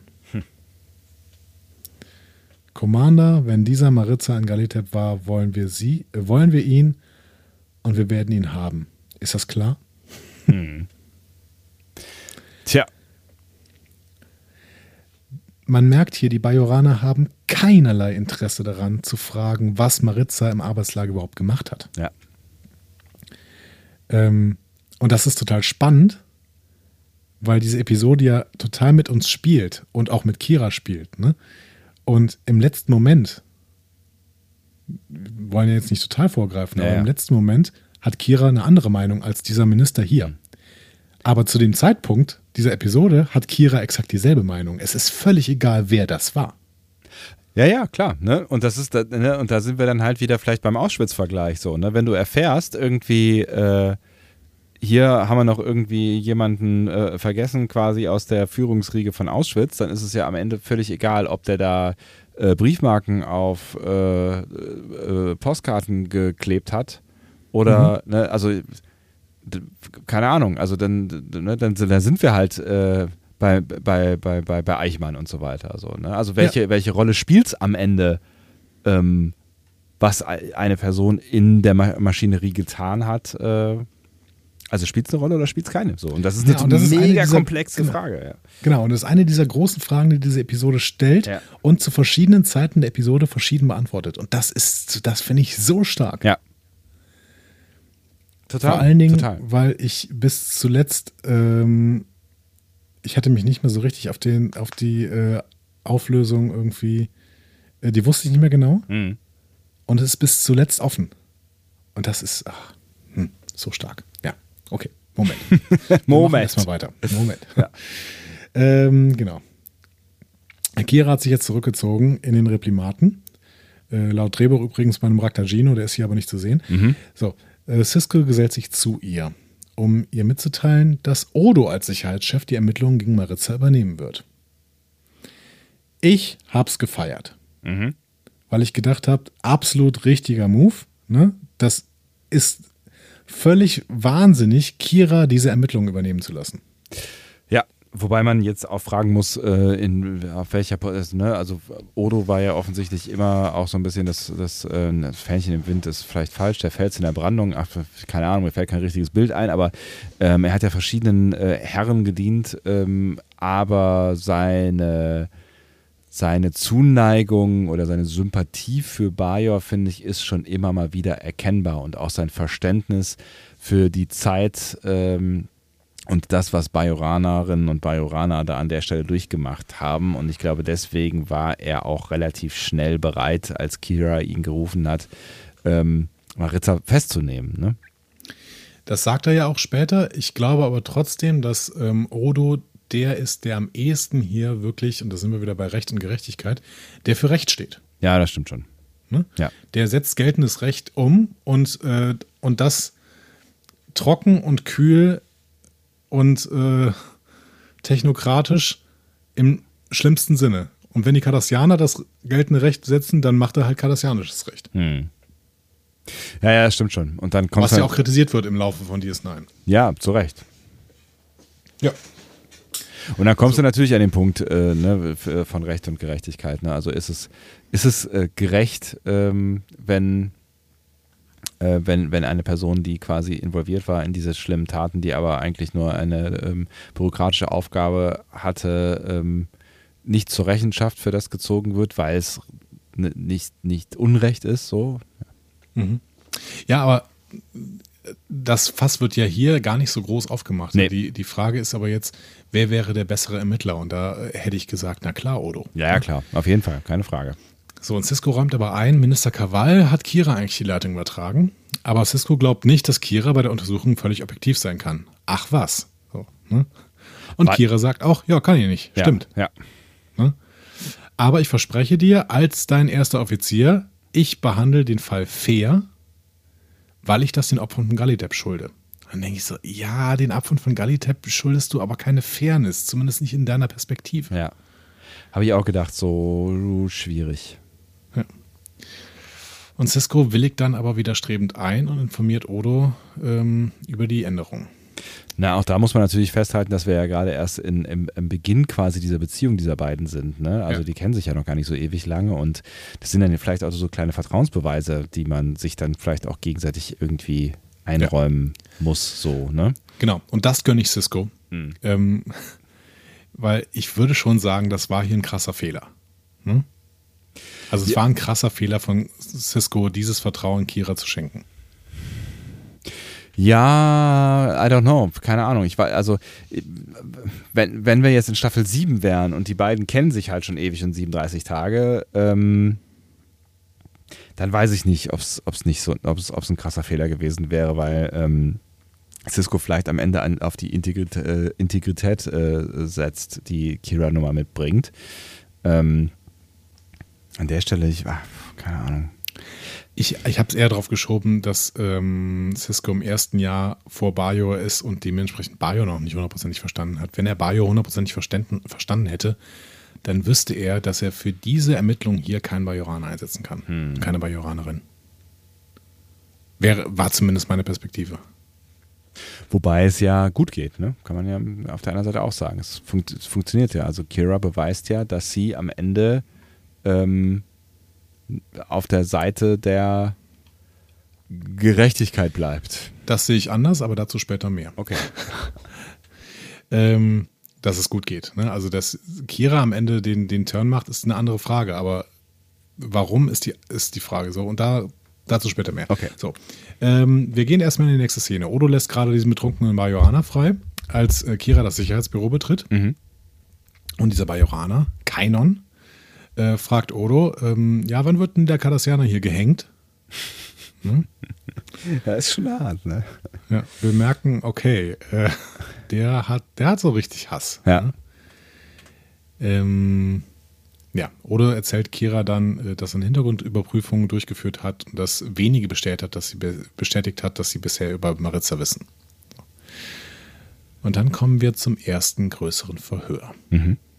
Kira betritt die Arrestzelle. Und Maritza ist gerade ein Eintopf ne? und sagt, ja, ein bisschen Jamoksoße wäre noch ganz gut. Aber äh, ist durchaus angetan von den Replikatoren. Genau. Ja. Und Kira beginnt Maritza über seine Behauptung zu verhören.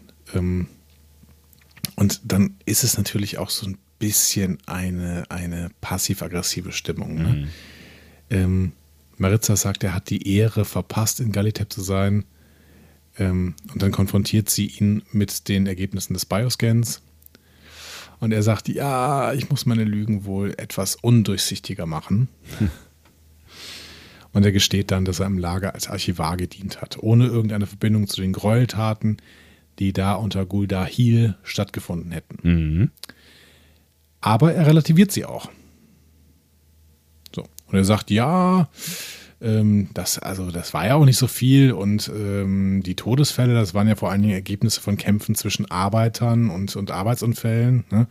Und das mit diesen ähm, den Massakern oder sowas, das waren Gerüchte, die hat Gul Dahil selber gestreut, weil die Logik ist, ähm, die Gerüchte allein sind genauso effektiv, als, als würden wir es wirklich machen. Mhm. Und äh, dementsprechend, ähm, wir machen euch allen Angst und machen euch hilflos und dann arbeitet ihr auch gut. Finde ich eine der spannendsten Stellen.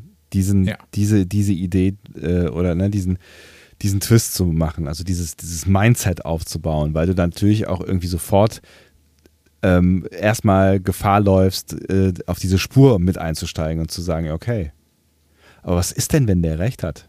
Wer weiß es denn? Also, wer war denn dabei? So. Also, da hätten ja auch die Bajoranerinnen und Bajoraner drauf reinfallen können, auf diese Art von äh, Propaganda. Ähm, Ja, vollkommen. Ne? Und wer, sagt denn, dass, dass er nicht recht hat? Ja, und bis, bis heute gibt es äh, natürlich Leugner des Holocausts. Ne? Ja.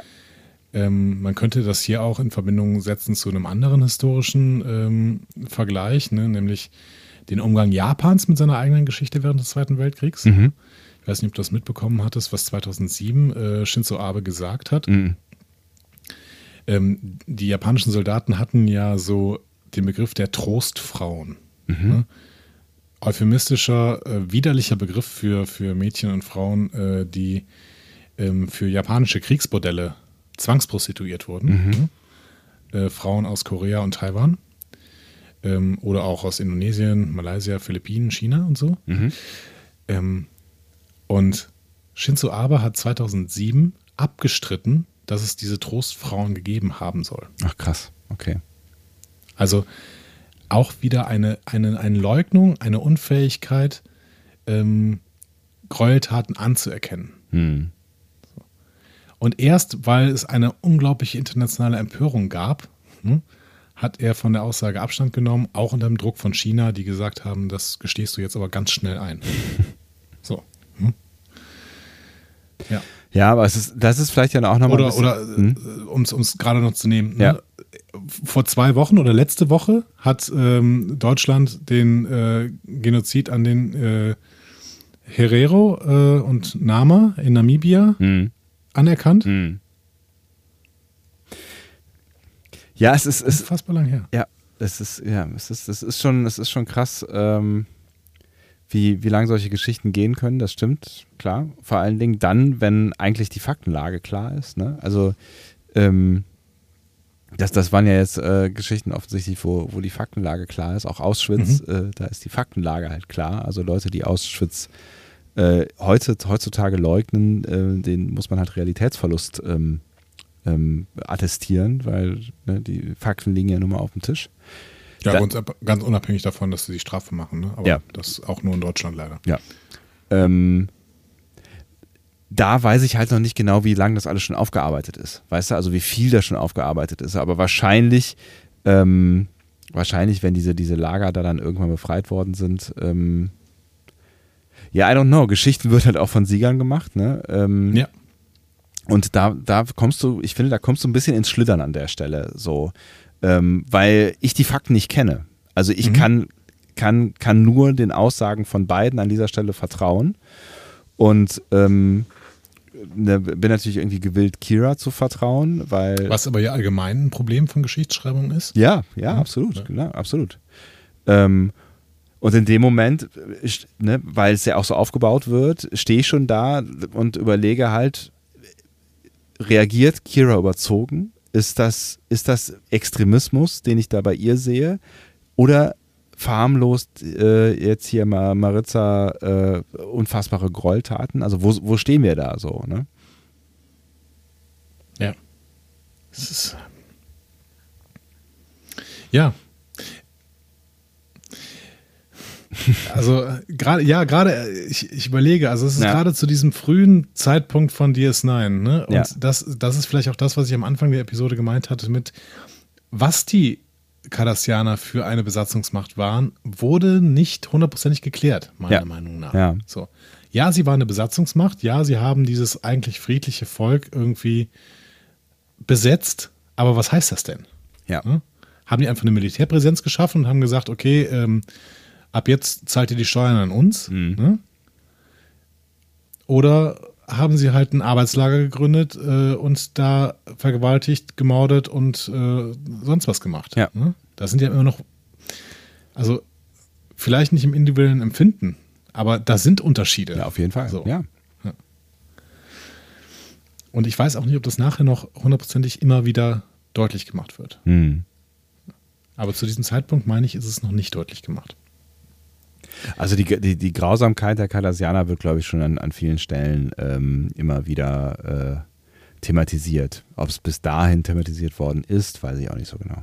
Aber warum klappt das denn dann, dass wir ständig mit äh, Cardassianern sympathisieren? Also es ist ja ist nicht unfassbar, nur, oder? Es ist Es unfassbar. ist ja nicht nur ja. Guldukat, mit dem Ja. wir sympathisieren, sondern Garak vielleicht als einer der sympathischsten überhaupt. Und das ist ja auch ein Verbrecher. Das ist ja auch ein Geheimdienstagent, der Tausende auf dem Gewissen hat.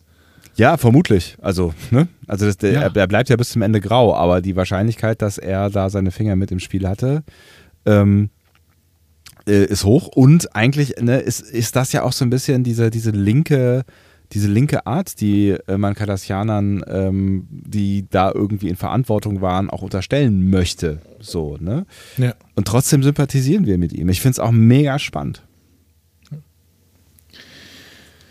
Okay, gehen wir nochmal in diese Episode hier zurück. Nachdem Maritza seine relativ harmlose Identität und ähm, die Wahrheit seiner Anwesenheit auf Gallitep dann enthüllt hat, fordert er Kira auf, äh, ja, jetzt lass mich frei.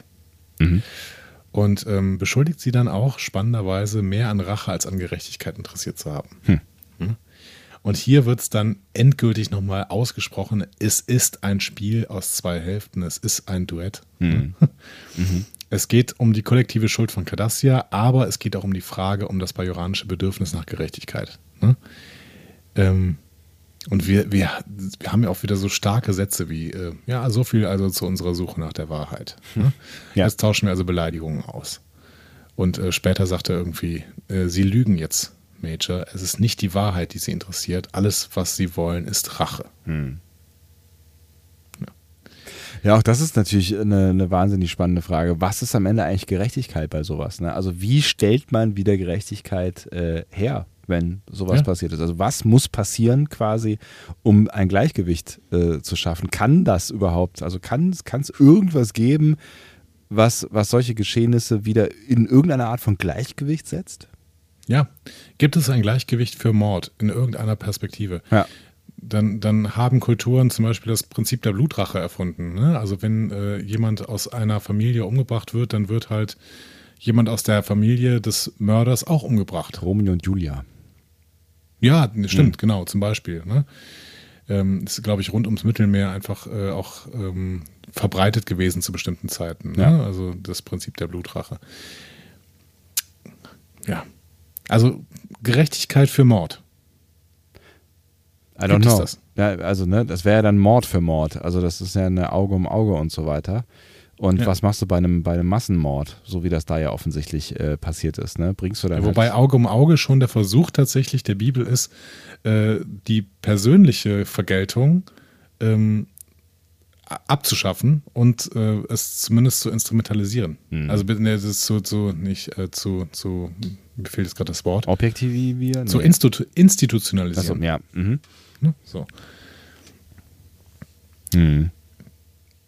Ja, aber das- ne, das, das, das, ist, das, das, das sind ja auch so Fragen, die, ähm, die Gesellschaften wie auch ne, unsere zum Beispiel ähm, wir lange beschäftigen, also uns, uns Deutsche ja auch lange beschäftigen, also auch die Frage nach Schuld. Ne? Also wer, wer, wer ist jetzt eigentlich noch schuld für das, was im Nationalsozialismus passiert ist? Also sind wir noch schuld oder haben wir unsere Schuld verbüßt, in, weil wir Generationen sind, ja. die nichts mehr miteinander mit dem ganzen Bums zu tun äh, haben? Oder haben wir was damit zu tun, weil wir einfach in diesem Land äh, äh, geboren wurden und damit eine Verantwortung für das tragen, was in der Vergangenheit äh, passiert ist. Und wie kann man das wieder gut machen? Ausgleichszahlungen oder kann, ja, so, ne? Das ist total spannend. Ja. Frag, frag mal, also selbst wenn ich meine ältesten Schüler frage und ja. die geschichtsinteressiertesten Schüler, glaubst du mir, sagt einer, kann, meinst du mir, kann einer sagen, wie die Nürnberger Prozesse ausgegangen sind? Hm. Und wie wir damals versucht haben, Gerechtigkeit für diese Massenmorde herzustellen? Hm. Das ja. ist total schwierig. Denn da waren ja Todesstrafen am Start. Ja, auf jeden Fall. Und das, waren und das ja, ja, das ist heute völlig unvorstellbar eigentlich. Und das waren ja zum Teil auch so, so, so, so Schiedsgerichtszustände irgendwie, ne? Das, ja, weiß ich nicht. Also das möchte ich jetzt so nicht beurteilen. Ja, die, also die Nürnberger Prozesse selber äh, vielleicht auch eher nicht, ja. ja. Ähm, ja, klar. Und das, äh, ja. Aber was, ne, aber wie gehst du damit um? Ne? Das, ist, das ist ja die Frage. Wie gehst du damit um? Mit, auch mit, mit, mit, äh, mit einem Volk, was, was irgendwie kollektiv Schuld auf sich geladen hat, wo du aber eigentlich nicht alle, also du kannst ja nicht alle bestrafen, so, ne? Und äh, das, nee. du hast dann auch eine riesen, eine riesen Masse von äh, Mitläuferinnen und Mitläufer wahrscheinlich am Ende. Du hast äh, Menschen, die, die äh, im besten Fall bereuen. Ähm, du hast Menschen, die vielleicht nichts von dem waren, sondern äh, ja. die wahrscheinlich eine Strafe verdient hätten. So. Also wie gehst du denn mit so einer, mit so einer Masse an Biografien um? Ne, das können ja nicht alle die Schuld auf sich geladen haben, im Verfassungsschutz arbeiten.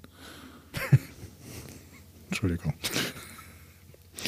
Keine politischen Kommentare heute hier in dieser Folge. Entschuldigung, Entschuldigung. Also, also realpolitischen. Also äh, aktuell politischen, also du weißt schon.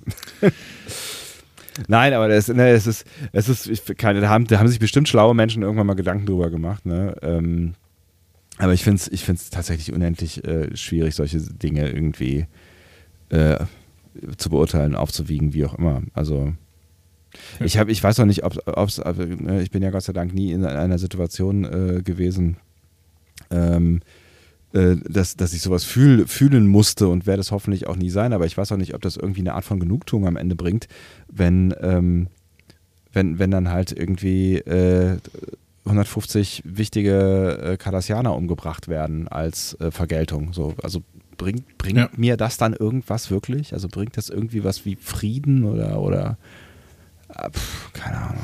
Da gibt es bestimmt äh, Untersuchungen und Befragungen zu mhm. irgendwie weil es ja durchaus auch noch viele Länder, auch leider Länder im westlichen ähm, Horizont, sagt man das so, weiß ich nicht, gibt, die die Todesstrafe haben. Ja.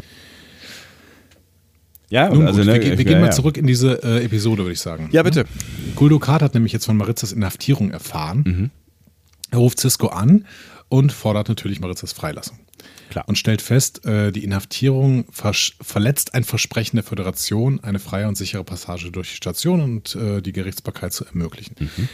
Cisco spielt auf Zeit.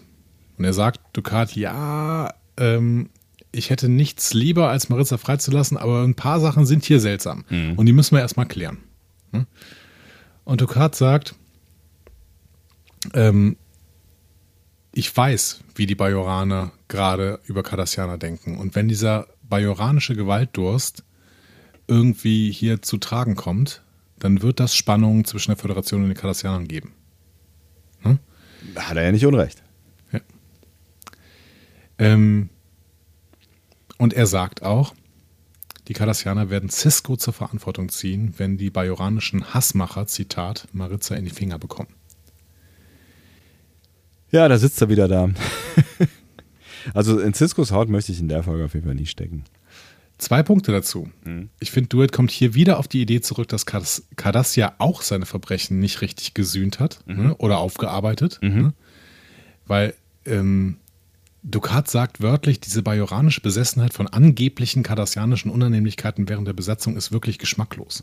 Ja, angebliche Unannehmlichkeiten ist natürlich ähm, genau. in, äh, in Bezug auf das, was wir halt vorher gehört haben, ein Witz so, ne?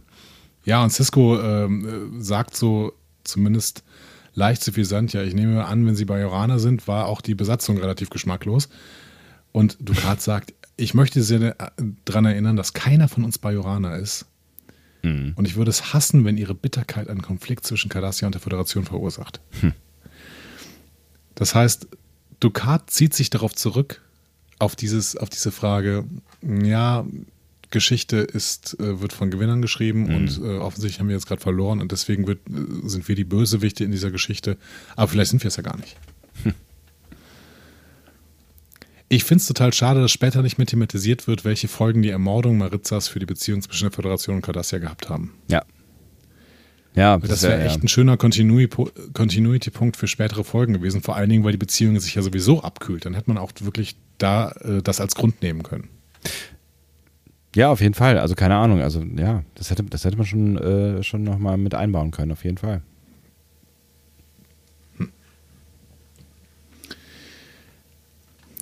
Spannend. Mhm. Also jede einzelne Szene könnten wir wahrscheinlich noch 20 Minuten drüber reden. Aber das machen wir jetzt mal nicht, sondern gehen noch ein Stück weiter. Ja. Unterdessen ist nämlich Kira auf der Promenade, schaut aus dem Fenster und grübelt. Und vertraut dann Dex an, dass sie, auch wenn Maritza nur ein Buchhalter ist, ihn trotzdem bestraft sehen möchte. Mhm. Und dass sie in gewisser Weise möchte, dass er mehr ist als er nur ein Buchhalter. Nämlich was Schlimmeres. Mhm. Und sie sagt ganz klar, sowas, was es mich betrifft, ist Maritza schuldig, weil er auf Galitep war. Mhm. Und ähm, ein Prozess und eine Bestrafung würde den Bajoranern eine gewisse Zufriedenheit oder auf jeden Fall einen Abschluss von dem Trauma Galitep bringen. Mhm. Und auch hier wieder, also diese Bereitschaft, einen Kriegsverbrecher um jeden Preis zu erfolgen, erinnert so ein bisschen an die Herr Verfolgung von, von, von, Nazis durch den Mossad in den mhm. 60er und 70ern. Ne? Also mhm. ähm, Kira ist von ihrem Bedürfnis nach Gerechtigkeit absolut geblendet und wahrscheinlich verständlicherweise geblendet. Mhm. Hm? Und ähm, die provisorische bajoranische Besatzung, ne, äh, Regierung, mhm. ne, also wie zum Beispiel dieser Staatsminister, den wir eben gesehen haben, die verfolgen aktiv jeden, den sie mit den Gräueltaten in Verbindung bringen. Ja. Ob das im Endeffekt dann Gerechtigkeit ist oder sich nur wie Gerechtigkeit anfühlt, das ist dann eben die Frage, die man irgendwie versuchen muss zu beantworten. Und zwar aus einer möglichst objektiven Position. Aber wer hat die denn? Ja. Ja, total schwierig. Also wer hat, genau, also wer, da müsste ja irgendwie jemand völlig gefühlslos, also vielleicht ein Vulkanier. Ja, aber ein Vulkanier, der dann trotzdem irgendwie beide äh, Völker verstehen muss. Ja, das stimmt. Also Cisco hatte ja auch nicht an der Stelle. Nee, null. Ja. Überhaupt nicht. Cisco hat gar keine Ahnung eigentlich. Der versucht sich auf, de, auf, auf äh, das Gerechtigkeitsverständnis der Föderation zurückzuziehen. Das ist ja auch das Einzige, was er hat. Ähm, und das macht er auch gut, aber er hat keine Ahnung, sowohl weder von den Kardassianern noch von den Bajoranern. An der Stelle hat er, genau, an der Stelle glaube ich wirklich noch keine Ahnung, aber wenn wir jetzt mal ein paar Staffeln vorspulen, würde ich am Ende sagen, ähm, ähm, wäre, wäre er auch auf jeden Fall auf einer Seite unterwegs, glaube ich. Also ich glaube auf der schon, bajoranischen. Ja, ja, ich glaube schon, dass er, auch wenn er seine Probleme mit Bajoranerinnen und Bajoranern haben mag, ähm, dass er, dass er da eher die Sympathien findet äh, als er will dann nachher sogar nach Bayo ziehen. Ja? Ja, ich meine, der, der. Hat ein Haus? Ja, der überlegt sich da sogar so ein Grundstück zu kaufen. Oder zu bauen. Stimmt, ich erinnere mich da dunkel an irgendwas. Ja. Hm. So, Dex ähm, versucht jetzt mal so eine rein, so eine etwas objektivere ähm, Einordnung. Ja. Und sagt, Kira, ich glaube, du versuchst zu sehr zu glauben, was du sagst. und ich glaube aber auch, sagt Dex, dass du bereits weißt, dass es keinen Zweck hat, Maritza ohne Grund zu bestrafen. Mhm. Weil du auch weißt, dass einfache Rache nicht ausreicht. Mike drop, Dex geht und Kira bleibt weiter mit ihren Gedanken alleine. ja, aber ich finde, es war irgendwie ein ganz, ganz cooler Moment irgendwie, ne, weil er uns äh, schon mal eine kleine Vorschau auf das gegeben hat, ähm, was, was ihnen ja quasi jetzt passieren wird in den nächsten äh, Minuten dieser Folge. Ne? Ja, genau. So, Cisco holt jetzt Informationen ein. Ne? Bajoranisches Zentralarchiv konsultiert er und die bestätigen, ja, Maritzas Behauptungen sind richtig. Also es gab einen Aktenbeamten auf Gali Galitep äh, namens Emin Maritza, also ein Buchhalter irgendwie, ähm, der unterrichtet jetzt auch auf einer kardassianischen Militärakademie auf Kora 2. Hm? Mhm. Und wir haben sogar ein Foto gefunden. Es gibt nur ein einziges Foto, denn alle anderen Fotos sind vernichtet worden. Mhm. Ist auch interessant. Ne? Mhm. Also, warum sind denn alle anderen Fotos eigentlich vernichtet worden? Und von wem? Ja. Wir sehen ein sehr verschwommenes Bild. Ähm, und im Hintergrund auf der rechten Seite soll Maritza stehen. Und dann passiert was, was immer in Filmen passiert, was aber eigentlich keinerlei Sinn ergibt. äh, Dex führt eine Bildverbesserungsroutine durch. Beziehungsweise ja, ich habe mich irgendwann gefragt, kann KI das vielleicht irgendwann? Das hat doch, das hat doch O'Brien vorher installiert. Und O'Brien kann alles. Meinst du, KI kann das irgendwann? Bildverbesserungsroutinen? Ich glaube schon. Also ich glaube schon, dass da, also da ist ja auch heute schon, schon ein paar, sind da schon ein paar Sachen möglich. Und ich glaube schon, wenn du eine, eine, ähm, eine ordentliche ähm, Berechnungsgrundlage hast, dann wird wahrscheinlich KI auch heute schon ähm, mit gewissen Gesichtsmerkmalen äh, arbeiten können, um das vielleicht detaillierter zu machen. Ich weiß das es heißt, nicht. Sie arbeiten da mit Normalisierung oder sowas. Die Frage ist halt, ob, äh, ob irgendwann die Datengrundlage reicht. Also wenn du ein verschwommenes Foto hast, ähm, wenn, wenn, die, wenn die Daten halt scheiße sind, dann hast du auch nichts zum Hoch, Hochberechnen. So, ne? Also wenn ja. es, also du kannst ja nichts aus, aus nix äh, was machen, so, ne? Also nix bleibt nix, auch multipliziert mit. Ja. Hier ist es anders. Ja. Ähm, die Bildverbesserungsroutine reicht, um ganz klar zu sehen, Eamon Maritza ist das nicht, nee. der da in der, in der äh, im Knast sitzt. Nee, ist so. ein junger Dude, äh, der da rumhängt. Genau. Und als Cisco, ähm, Cisco sagt dann, ja, aber da waren ja noch zwei andere Kardassianer, dann versuchen wir das doch mal kurz. Ne? Und tatsächlich, erster Versuch, sofort ein Treffer. Ups. Turns out, der Mann, den sie da in der Zelle sitzen haben, ist laut diesem Bild tatsächlich Gulda Heel. Hm. The Butcher of Galitep. Also der Chef. Der Chef. Der Lagerleiter. Mhm. So. Kira läuft sofort in die Brick und konfrontiert Dahil mit dem Wissen. Mhm. Und der akzeptiert sein Schicksal. Und sagt, ja gut, die Bajoraner können mich nur einmal hinrichten. Und dann fängt er an, Kira zu verspotten. Hm. Wegen seiner Leistung. Ähm, da sagte das auch, ne? Hier, ähm, ja, Kriegsverbrechertribunal kann es gar nicht geben, hat ja keinen Krieg gegeben. Mhm. Bajoran haben sich so schnell ergeben, da konnte kaum gucken. Und ähm, er habe alles getan, um bajoranischen Abschaum auszurotten, weil es notwendig sei. Und er lehnt jede Schuld seiner Soldaten ab diese Gräueltaten begangen zu haben und verspottet die Bemühungen des bajoranischen Widerstands, verspottet die Schakar-Widerstandszelle als besonderes Ärgernis quasi. Mhm. Ne? Ähm, übrigens die erste Erwähnung der Schakar-Widerstandszelle überhaupt in DS9. Ah, mhm. ja. Kira fordert ihn dann kalt auf, seine Enthüllung ähm, äh, in seine Aussage vor dem Tribunal aufzunehmen, wohl wissend, dass sie ihn dann zum Tode verurteilen würden. Mhm. Finde ich ganz spannend hier, wie, ähm, wie er das spielt. Ne? Also das ist so, also es ist dann wirklich ein, ein so ein bisschen, vorher war er ja so, so ein bisschen suffisanter, ja. äh, ähm, eher zurückhaltender, äh, so, so ein bisschen darauf bedacht, Kira mit seinen eigenen mhm. Waffen, mit ihren eigenen Waffen zu, zu schlagen und so. Also eher so, eher intellektuell und so, ne? Und hier, äh, ne, also hier reißt er sich dann quasi verbal die Maske vom Gesicht und ähm, äh, der Wolf äh, kommt unter dem Schafspelz äh, zum Vorschein. Ich finde find ich sehr gut gespielt. Ja, mit einem riesigen äh, Monolog, ne, der mhm. dann endet mit Lassen Sie sie, sehen Sie nicht, es ändert sich, es ändert nichts. Mhm. Töten Sie mich, foltern Sie mich, es spielt keine Rolle, Sie haben bereits verloren. Sie können nie wieder rückgängig machen, was ich erreicht habe. Die Toten ähm, sind tot und bleiben tot. Hm. Ähm, Aber Stephen Beer hat die Episode als erstes Beispiel für den sogenannten langen kardassianischen Monolog angeführt. hat dann gesagt, Kardassianer lieben es zu sprechen, Garak liebt es zu sprechen, Ennebrand Tyne liebt es zu sprechen, Ducat liebt es zu sprechen, sehr langsam und schließlich Maritza liebt es auch zu sprechen. ja. Ja. Das stimmt, ne? Es gibt Ja. da noch so ein paar richtig tolle äh, kardassianische äh, Monologe. Ja, gerade von In DS9. ne? Das, äh, da hat man doch auch immer mal wieder äh, Dinge im Ohr, die. Ja, oder in Garak. Ne? Ja, auch das, ja.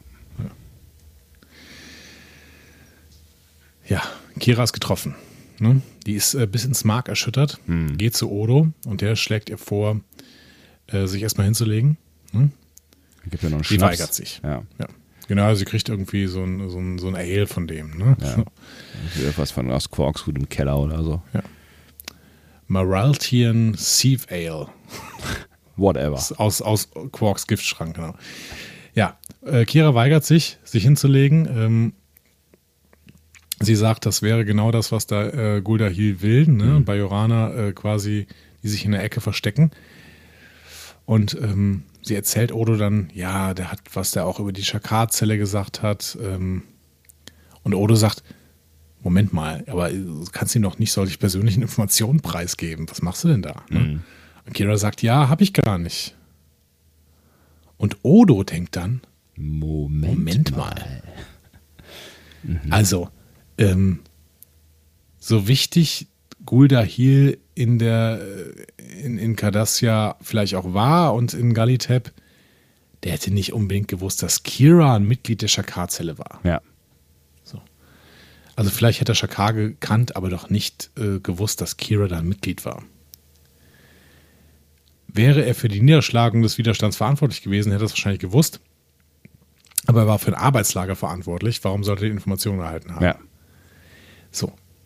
Als Maritza sich also in seinem Superdialog äh, oder Supermonolog, muss ich ja sagen, Ja. verspricht, ist es Odo, der es checkt. Und hier muss ich dir von eben widersprechen. Es ist nicht Kira, die es checkt und die daraufhin alles verändert. Nee, das stimmt. Sie Da ist so verblendet, die hat das nicht, die hat das nicht ge- hingekriegt. Ja, in nicht all gemerkt, ihrer ja. Wut, in ihrem Hass kann sie nicht analysieren, was da passiert.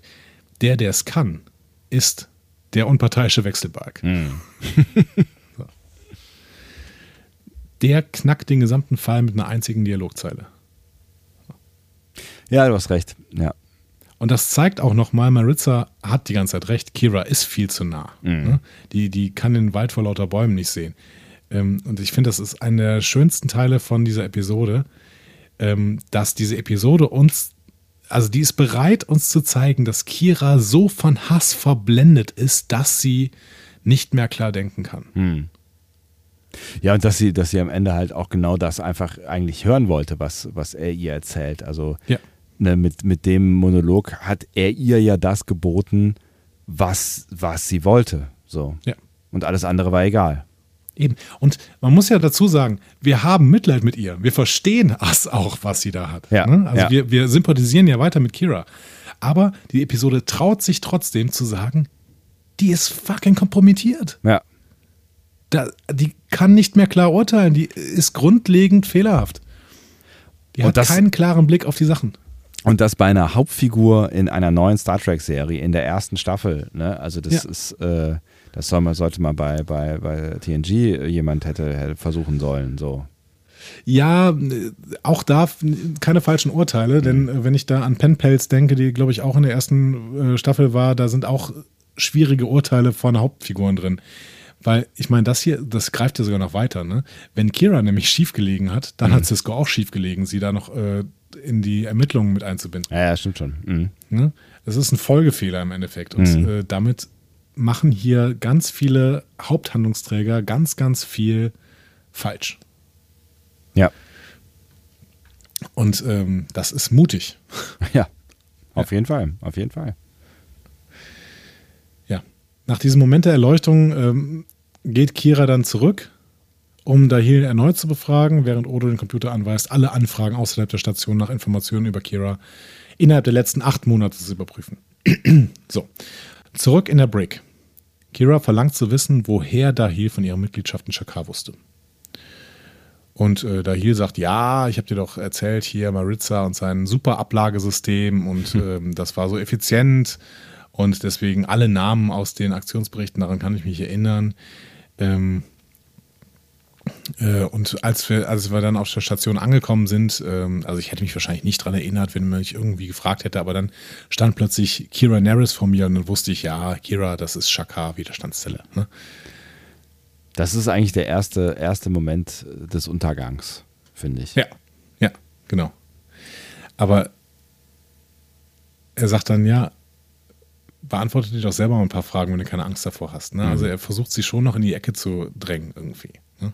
Ja, keine Frage. Also ne, er ist, glaube ich, auch sehr noch davon überzeugt, dass er ähm, Dass es da- funktioniert. Genau, dass er auf der Gewinnerseite ist. Aber das ist eigentlich, ist das genau das die Lüge zu viel gewesen.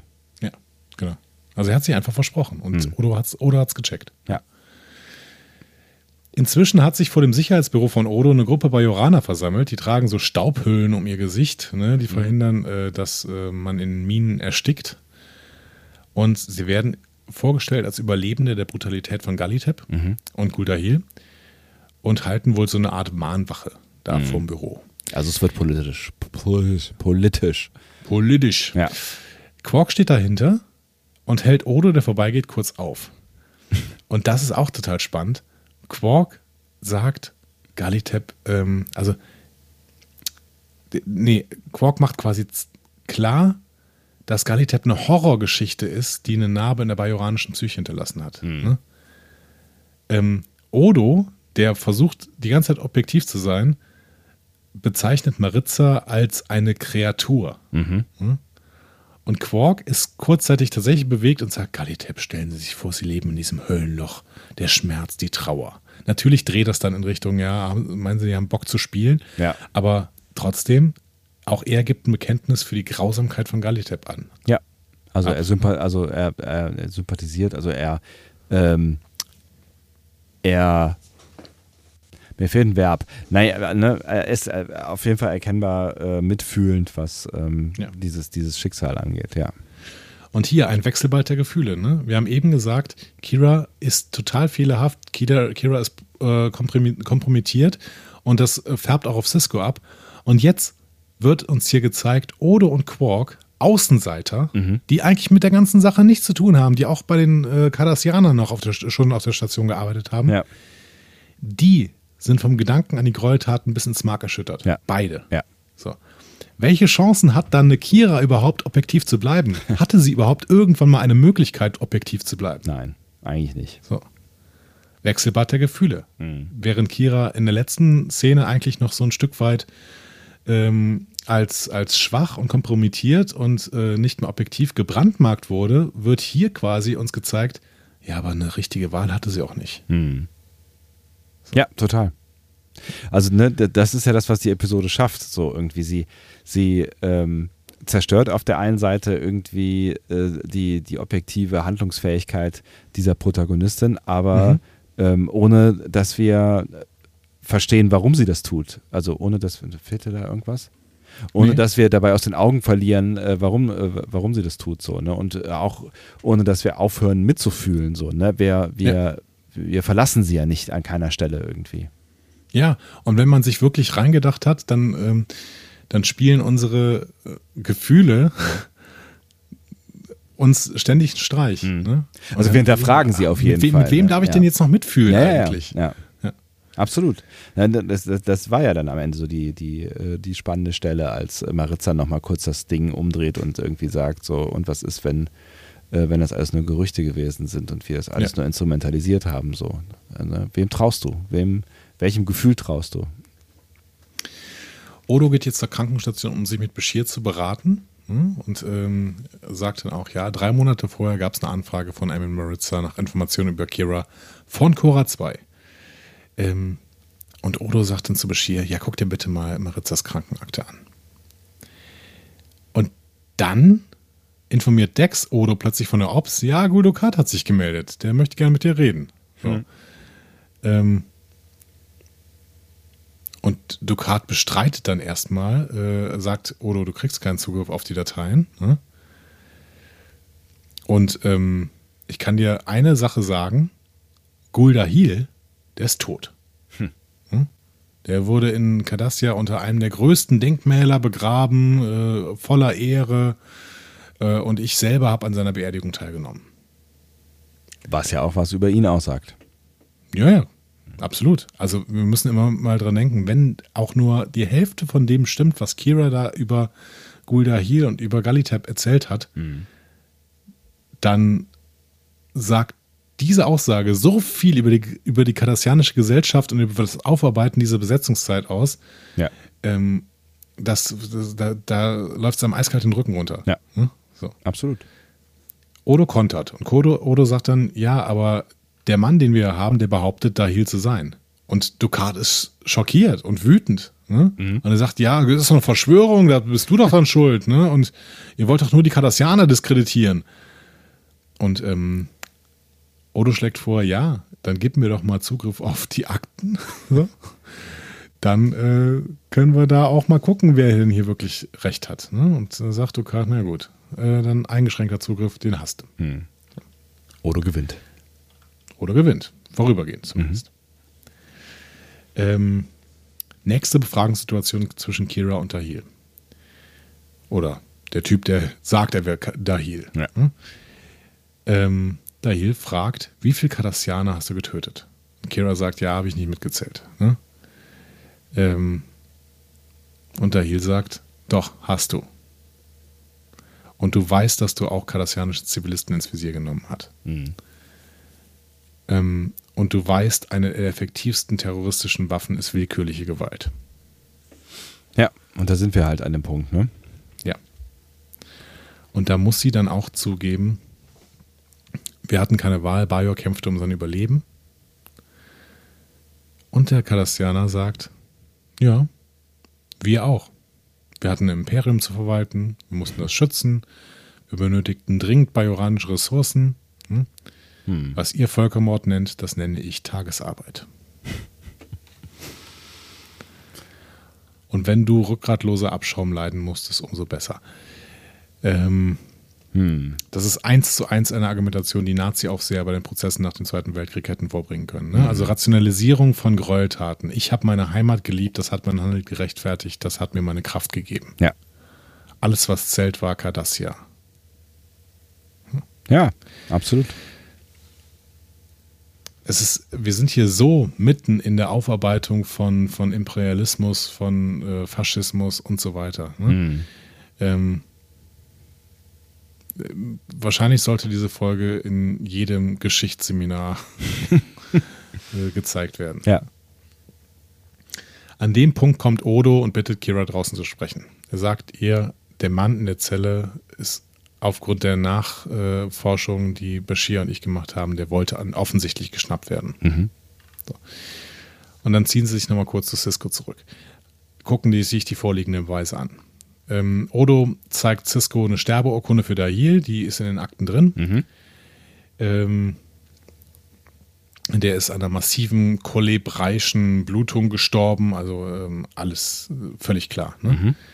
Ka- Kira sagt, nee, Fälschung, kardassianische List, um die Stationsbehörden dazu, bringen, dazu zu bringen, ihn freizulassen. Also völlig verblendet. Ja. Völlig. Ne? Nicht mehr ansprechbar im Endeffekt für äh, Argumente. Ja. So, Odo macht weiter. Ähm, Dahil am Tag des Unfalls in Galitep, an dem alle Kalanora-Fälle aufgetreten sind, hm, durch diesen Unfall erst, war Guldahil auf Cardassia und hat den Proficient Service Medaillen bekommen. Also irgendeine Auszeichnung. Ja. Das heißt, der hat niemals Kalanora gehabt. Ähm, weiterer Beweis, der Gefangene hat ähm, vor zwei Wochen seinen Posten in der Militärakademie nieder niedergelegt und seine Angelegenheiten in Ordnung gebracht, sogar für seine Haushälterin gesorgt, die Passage auf einem Schiff gebucht, das hundertprozentig in Deep Space Nine hält ähm, und dementsprechend sich in die bajoranische Gerichtsbarkeit zurückgezogen. Für den kardassianischen Kriegsverbrecher ein seltsamer Move, sagt Odo. Indeed. Kira will nichts davon hören, sagt allerdings, gut, die Frage, die hier gestellt wird, kann der Gefangene auf Bajor dann vor Gericht beantworten. Ne? Cisco sagt, ja, wenn der vor Gericht kommt, diese Entscheidung steht noch aus. Mhm. Und Kira sagt, okay, dann geh doch nochmal mit dem reden. Cisco. Mhm. Dann kommt Bashir noch dazu mit einem letzten Beweis. Ne? Abgesehen von seiner Behandlung von Kalanora stimmt die Krankengeschichte des Gefangenen bis auf eine Ausnahme mit seinem relativ fortgeschrittenen Alter überein. Fünf Jahre zuvor hat er nämlich angefangen, große Dosen eines Dermatira eines Mittels zu nehmen. Dermatologischen? Nee, Nee. Dermatiraelis. Dermatiraele. Whatever. Es geht um Haut. Ein dermalregeneratives Mittel, das verwendet wird, um die Widerstandsfähigkeit der Haut äh, nach groß angelegten kosmetischen Operationen zu erhalten. Mhm. Und jetzt kann Kira nicht mehr leugnen. Offensichtlich ähm, ist der Mann nicht Dahil, sondern jemand, der sich chirurgisch verändert hat, um ihm zu ähneln. Es brauchte also tatsächlich fünf Beweise, Mhm. Bis, beziehungsweise natürlich sind das alles Indizien, aber Ja. es sind fünf im Endeffekt Beweise für die, äh, da- dafür, dass er nicht Dahil ist, bis Kira dann irgendwas überhaupt, das überhaupt in Erwägung gezogen hat. Hm. Und dann dauert es ja im Prinzip. Also aufwachen tut sie eigentlich erst später. Ne? Ja. Sie geht jetzt erstmal in die Brick, um den Gefangenen zu äh, konfrontieren, fragt den Gefangenen, wie sind sie denn an das Kalanora-Syndrom gekommen? Ähm, weil zu der Zeit waren sie doch eigentlich auf Cardassia. Und ähm, der sagt, nee, ungenau, Quatsch. Also ich war da, ne? das weiß ich doch. Ich bin doch Dahil, ich weiß das doch. Ne? Das ist der, das ist der einzige Punkt, den ich so ein bisschen, ähm, den, den ich, den ich ihm so ein bisschen vorwerfe oder der Folge vorwerfe, ähm, dass, dass äh, er eigentlich das gewusst haben muss. Ne, also äh, er eigentlich, er- also wahrscheinlich hat er es auch gewusst, ne, dass Gulda Hill eigentlich nicht Kalanora haben kann. Es ist so die Frage halt, wie geht man damit um, wenn man selber Kalanora hat, so, ne? Ähm, Ja. ähm, aber das, da hätte, da hätte man sich vielleicht noch irgendeine bessere Geschichte zu oder sich halt einen anderen Ghoul aussuchen müssen oder ich weiß es nicht. Wobei er wahrscheinlich gedacht hat, äh, die Cardassianer geben eh diese ähm, Dokumente nicht frei. Das könnte natürlich sein und dass vielleicht Ja. niemand jemals zu tief äh, gräbt, weil, sind wir mal ehrlich, äh, wenn der, wenn der direkt äh, in die bajoranische Verantwortung übergeben worden wäre oder wenn nur Kira hier das Sagen gehabt hätte, dann hätte das niemand jemals hinterfragt. Genau. Und wenn Odo nicht diesen einen Satz gehört hätte. Ja. Ja, der wird äh, zunehmend hektisch. Ne? Ähm, je mehr äh, Kira fragt, ne? fragt dann auch, ja, was ist denn mit dem Hautregenerationsmittel? Ne? Ähm, und dann verlangt er irgendwann von Kira zu gehen, schreit nach der Sicherheit, ne? um sie heraus zu äh, eskortieren. Und er beginnt dann detailliert zu beschreiben, wie er seinen Wachen befohlen hat, die Arbeiter auf Galitep zu töten. Mhm. Zitat, während die nutzlosen Büroangestellten damit beschäftigt waren, ihre kostbaren Akten zu packen. Und dann fragt Kira, sie sieht, dass er in die Ecke gedrängt ist und sie bekommt natürlich Oberwasser und sagt, warum hast du Maritzas Namen angenommen, wenn äh, du doch das von ihm hieltst? Ne? Also wenn du ihn doch für einen nutzlosen Büroangestellten hielt, hieltst. Und äh, der Gefangene ignoriert dann weiterhin Kiras Fragen, schimpft, schwärmt über Bayo und die Bajoraner. Ähm, und ähm, Kira ändert sich dann in ihrem Verhalten. Jetzt hat sie es endgültig gecheckt und sie sagt es ihm: Du bist Maritza. Und er gerät in eine in einen Schwall von Schimpfereien, ne? in, von Flüchen.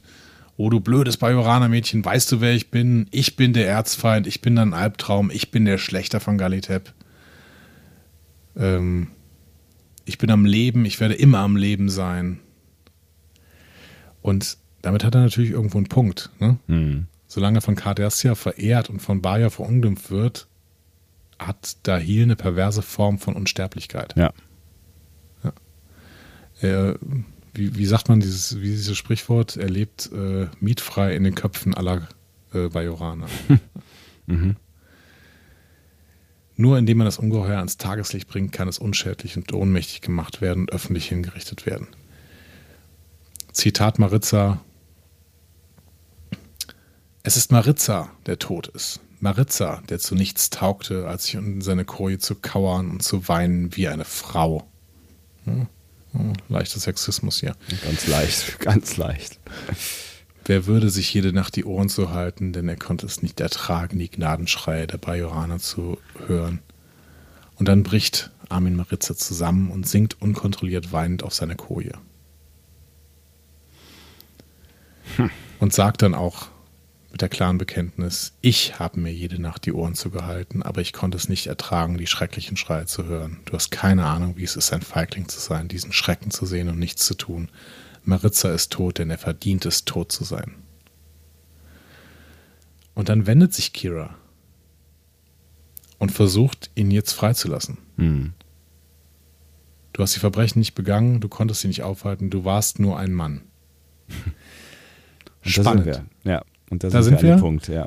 Genau, weil Kira, die am Anfang gesagt hatte, es ist mir völlig egal, was der in diesem Lager gemacht hat, der war in dem Lager, also ist er schuldig. Ja. Spricht jetzt nach der Prozessbeobachtung im Arendt-Style mhm. und sagt, die Banalität des Bösen, er ist nur ein Mann. Mhm. Ja.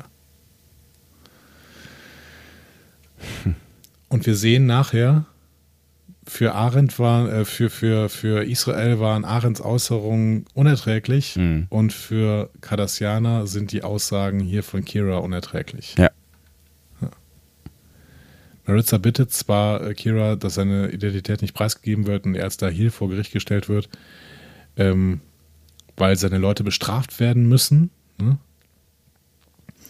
Und Kira sagt, ja, aber warum tust du das denn? Ne? Und Maritza sagt, für Cardassia. Cardassia wird nur überleben, wenn es vor Bayo steht und die Wahrheit zugibt. Mein Prozess wird Cardassia zwingen, seine Schuld zuzugeben und wir sind schuldig, wir alle, mein Tod ist notwendig. Hm. Bezeichnend, dass Maritzas Motivation nicht aus dem Wunsch heraus besteht, Bayo zu helfen. Ne? Ähm, ja. Es geht nicht um den, den Verlust und das Leiden von Bayo, sondern es geht um Cardassia. Ne? Es geht darum, Cardassia zu helfen. Es ist ähm, das ist fehlgeleiteter Patriotismus. Ne? So. Ja, aber es passt halt irgendwie rein. Es passt halt auch irgendwie in das Selbstverständnis von Cardassia und den Cardassianern, so wie sie ja. uns ähm, gezeigt werden. Und selbst im, im, im Moment, äh, wo quasi die, ne, bei ihm ja Reflexion einsetzt und irgendwie klar ist, äh, dass das, was da passiert, nicht das ist, was, was, er, ähm, was er für Cardassia gut findet, ähm, ja, dreht sich das halt, dreht sich das halt dann in, in eine andere Art von Patriotismus. Finde ich tatsächlich echt, echt ganz spannend, äh, spannend gedreht motivatorisch, weil genau die Frage habe ich mir natürlich dann gestellt in dem Moment. Ähm, weil das hatte ich tatsächlich nicht mehr so ganz auf dem äh, Schirm. Warum eigentlich? Ne? Also warum ähm, nimmt er, also nimmt er das alles ja. auf sich? Also was ist jetzt wirklich die Motivation dahinter? Weil er irgendwie eine, eine schmale Wurst gewesen ist? Will er, will er lieber irgendwie nochmal mit Ruhm und Ehre äh, untergehen, ähm, um halt mal kein Feigling zu sein, um mal vorne ja. zu stehen? So? Nee, darum geht es gar nicht. Es geht darum, dass, äh, dass quasi das fehlgeleitete Cardassia ähm, einen Schritt weiter geht, move on. Also, ne, also ja. Verarbeitung stattfindet. So. Aber finde ich total spannend. Aber es ist doch total krass, oder? Ja. Also ich meine, ich hatte die Episode äh, schon ein paar Mal gesehen und habe es trotzdem leider wieder vergessen und war jetzt irgendwie bis zur letzten Szene noch. Wie lösen sie das nochmal aus? War das jetzt doch noch ein krasserer als Gulda Heal? War es im Prinzip der, der super äh, Typ in äh, Cardassia und so? Nee, es nee, ist so eine arme Wurst. Ja. Ja, es ist eine arme Wurst, der mhm. aus Patriotismus, aus fehlgeleitetem Patriotismus sein eigenes Leben opfern wollte, mhm. um Cardassia endlich dazu zwingen, äh, dazu zu zwingen, irgendwie die, die Schuld zuzugestehen. Ja. Was ja eigentlich auch ein ganz gutes, ganz guter Move wäre, ne? Aber natürlich muss man sich dafür nicht opfern und natürlich ist es auch kein, ja, man verbleibt irgendwie so zwiespältig irgendwie. Also dieses natürlich kannst du auch wieder streichen, weil eine natürliche Folgerung aus diesen ganzen Prozessen gibt es nicht. Nee. Und ne, also klar, ne, ist, ist, es, ist es vielleicht irgendwie, wäre es ganz sinnstiftend, wenn sich Cardassia mit diesen äh, Taten auseinandersetzen muss, aber ähm, ja. die Motivation von, äh, von, von Maritza ist ja eine ganz andere so, ne? Genau. Und am Ende stehen wir da und wissen, Maritza hat irgendwie unsinnig gehandelt. Und er hat damit aber aufgezeigt, dass weder Cardassia noch Bajor in irgendeiner Weise das aufgearbeitet hat, was da in der Vergangenheit passiert ist. Ja. Und das sehen wir dann final durch äh, seine Letz durch die letzte Szene. Ja. Ne? Also Kira antwortet ihm noch, äh, was sie verlangen, ist ein weiterer Tod. Es sind bereits genug gute Menschen gestorben. Ich werde nicht helfen, einen anderen zu töten. Ja, aber er stirbt dann tatsächlich. Er stirbt, ähm, weil Kainon aus der äh, Menge wieder auftaucht, ähm, während Kira ihn äh, zur, über die Promenade nach draußen bringt. Ähm, und sticht Maritza in den Rücken, verletzt ihn tödlich. Odo nimmt ihn fest und ähm, Kira, die vorher noch gesagt hat, ja, und wir können jetzt vielleicht ähm, mit dem Prozess äh, doch dafür sorgen, irgendwie, dass hier was Gutes passiert, ne? mit Ehre und so. Kira schreit dann, warum? Er war nicht Guldahil, warum? Und Kainon antwortet nur, er ist ein Kardassianer, das ist Grund genug. Und ich finde diesen, diesen Moment auf verschiedenen Ebenen so unendlich traurig. Also ich finde, das ist echt eine, eine wahnsinnig traurige Szene ne, für Kira natürlich, weil sie weil sie in ihrer Entwicklung scheitert, so, ne? Also Ja, sie sagt ja am Ende, nein, es, es ist nicht. Ja, Ne? ja, ja, klar. Also ich, klar, sie, sie, ähm, sie, sie hat natürlich irgendwie, ähm, sie hat zurück zu sich gefunden oder vielleicht auch äh, mehr zu sich, als, als sie vorher da war oder hat zumindest irgendwie eine Erkenntnis äh, mitgenommen, Ja. ähm, die ihr vielleicht auch hoffentlich irgendwie was bringt, zumindest in diesem Moment.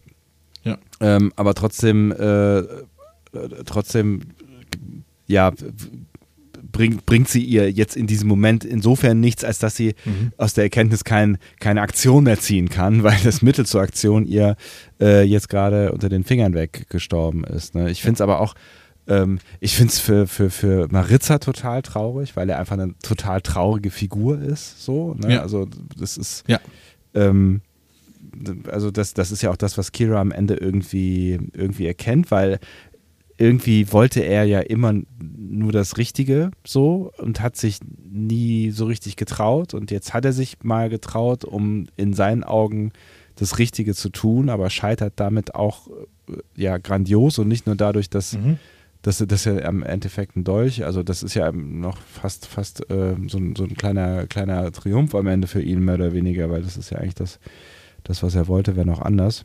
Ich finde es auch total traurig für äh, hier den Attentäter-Typen, weil Ja. der, der blinde Hass, der Rassismus ihn jetzt wahrscheinlich den Rest seines Lebens ins Gefängnis bringt und dieser, dieser Tod halt total sinnlos war und das wird er irgendwie auch irgendwann feststellen, vermutlich. Und ähm, Ja. ja. ich finde, es ist halt alles in allem eine, eine total traurige Szene. Total, es hat mich irgendwie an das äh, Ende von American History X äh, erinnert. Nicht gesehen. Wo's- Okay, ähm, dann spoile ich dir diesen Film nicht. Du kannst es auch jetzt noch nicht daraus schließen. Ähm, es war auf jeden Fall eine sehr, sehr ähnliche Szene, glaube ich. Da werden äh, die meisten Leute äh, das jetzt vielleicht auch nachvollziehen können. Die auch sehr, sehr traurig an dieser Stelle war. Aber ich finde, es ist halt auch so ein, so, ein, so ein wahnsinnig gutes Bild für all das, was thematisiert wurde in dieser Folge und für all das, was es auch ansprechen äh, will.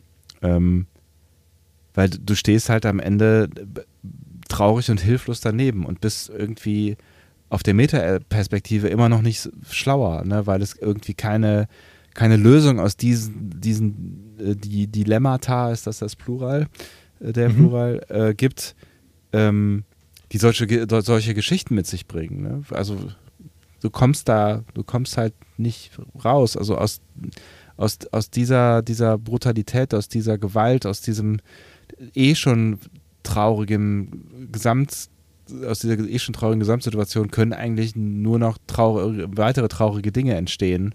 Ja. Zumindest in dieser Unmittelbarkeit. Vielleicht irgendwann perspektivisch wird das anders, aber ja, das, ich finde es Ja, es ist eine absolute tragische Lebensgeschichte, die wir hier quasi erzählt bekommen von diesem Maritza.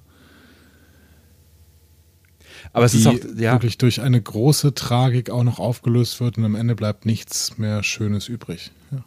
Aber es ist halt auch einfach, es ist einfach eine tragische Gesamtsituation irgendwie für alle Beteiligten. So, ne? Also das ist eine tragische Situation für alle äh, auf, auf äh, Bajor, die unter der Besatzung gelitten haben. Es ist eine tragische mhm. Situation für alle Kardassianerinnen und Kardassianer, die äh, ja.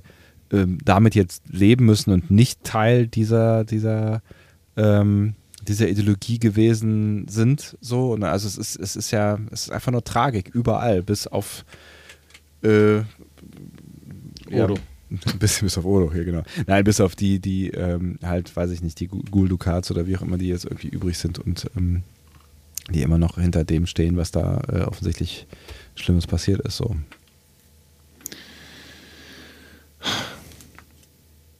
Damit geht eine für mich absolut überragende Episode zu Ende. Ähm, sie hat mich nicht getäuscht in dem, was ich in ihr, was ich mich, äh, an, an, was ich mich erinnert hatte. Wirklich toll. Mhm. Ich habe mich gefreut, ähm, sie nochmal zu sehen. Ich habe mich gefreut, sie jetzt äh, zu besprechen und ähm, sie reiht sich ein in meinen äh, sicherlich Top 10 Star Trek Episoden aller Zeiten. Denn da gehört sie hin. Ja. Ja, ich also ich, ich habe es ja eben am Anfang gesagt, ne, ich habe mich dann schon äh, an, den, an, die, an die Wende erinnert, ähm, Wendung erinnert, äh, mhm.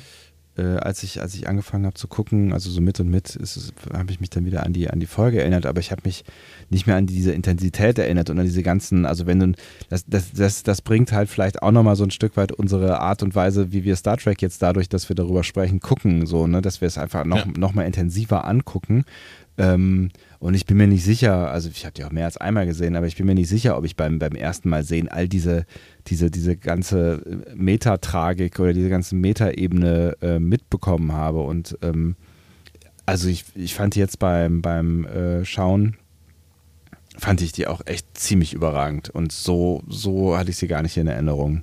Also äh, ich, ich, bin mir nicht sicher, ob ich, ich habe jetzt noch nicht drüber nachgedacht, aber ob sie nicht vielleicht sogar in meine Top 5 reinkommt. Ich finde die richtig, richtig mhm. toll. Ja. Ach, ja, irgendwann, irgendwann müssen wir mal die, äh, die Top 10 oder Top 5 oder sowas bestimmen. Ja. Ähm, das ist aber natürlich ein fluides Ding, was dann sich immer wieder ändern kann. Absolut.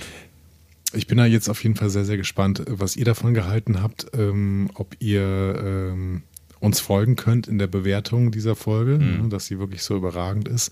Ähm, ob ihr, ob es euch auch gefallen hat. Ne? Manche von euch haben gesagt, äh, wir sind manchmal ein bisschen albern so. Das waren wir heute sicherlich nicht. Ne? nee. Hatte. Das war, das, das war jetzt ja das, das Kon äh, Kontraprogramm zu dem, was gestern und was morgen passieren wird. Ja, genau, exakt. Ähm, und äh, ich hoffe trotzdem, dass es euch, dass euch das Spaß gemacht hat. Mir hat das gerade sehr viel Spaß gemacht, dass wir nochmal so wirklich eine klassische, sehr, sehr tiefsinnige äh, Diskussion auch über eine Folge führen konnten. Ähm, Dito. Und äh, ich bin gespannt, wie das weitergeht, denn auch mit den neuen Serien, die dann äh, bald folgen werden. Ähm, genau.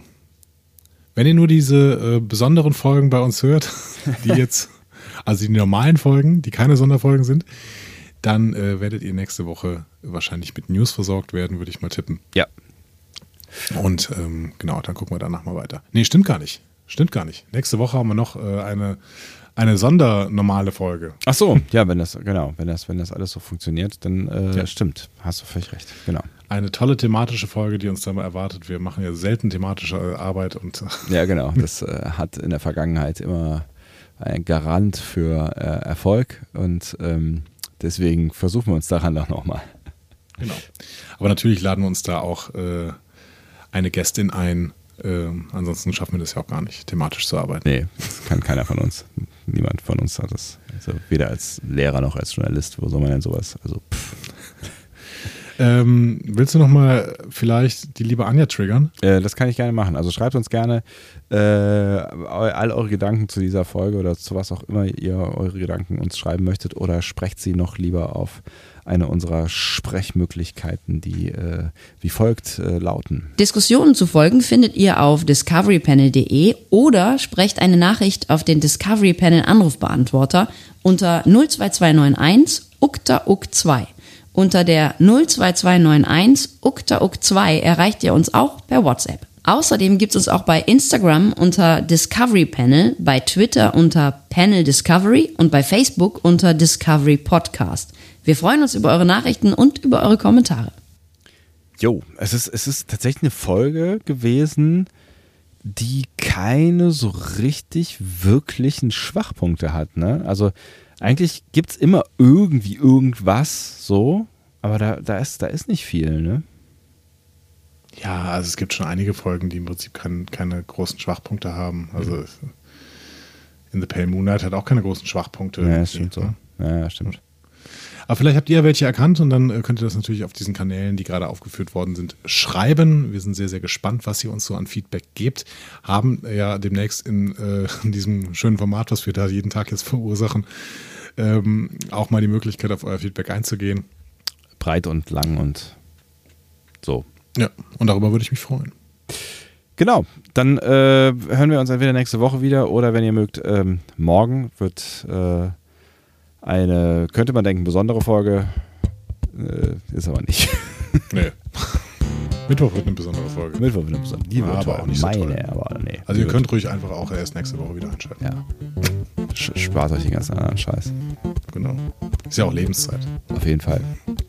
Überlegt euch gut, was er mit der macht. Macht es gut. Tschüss. Tschüss.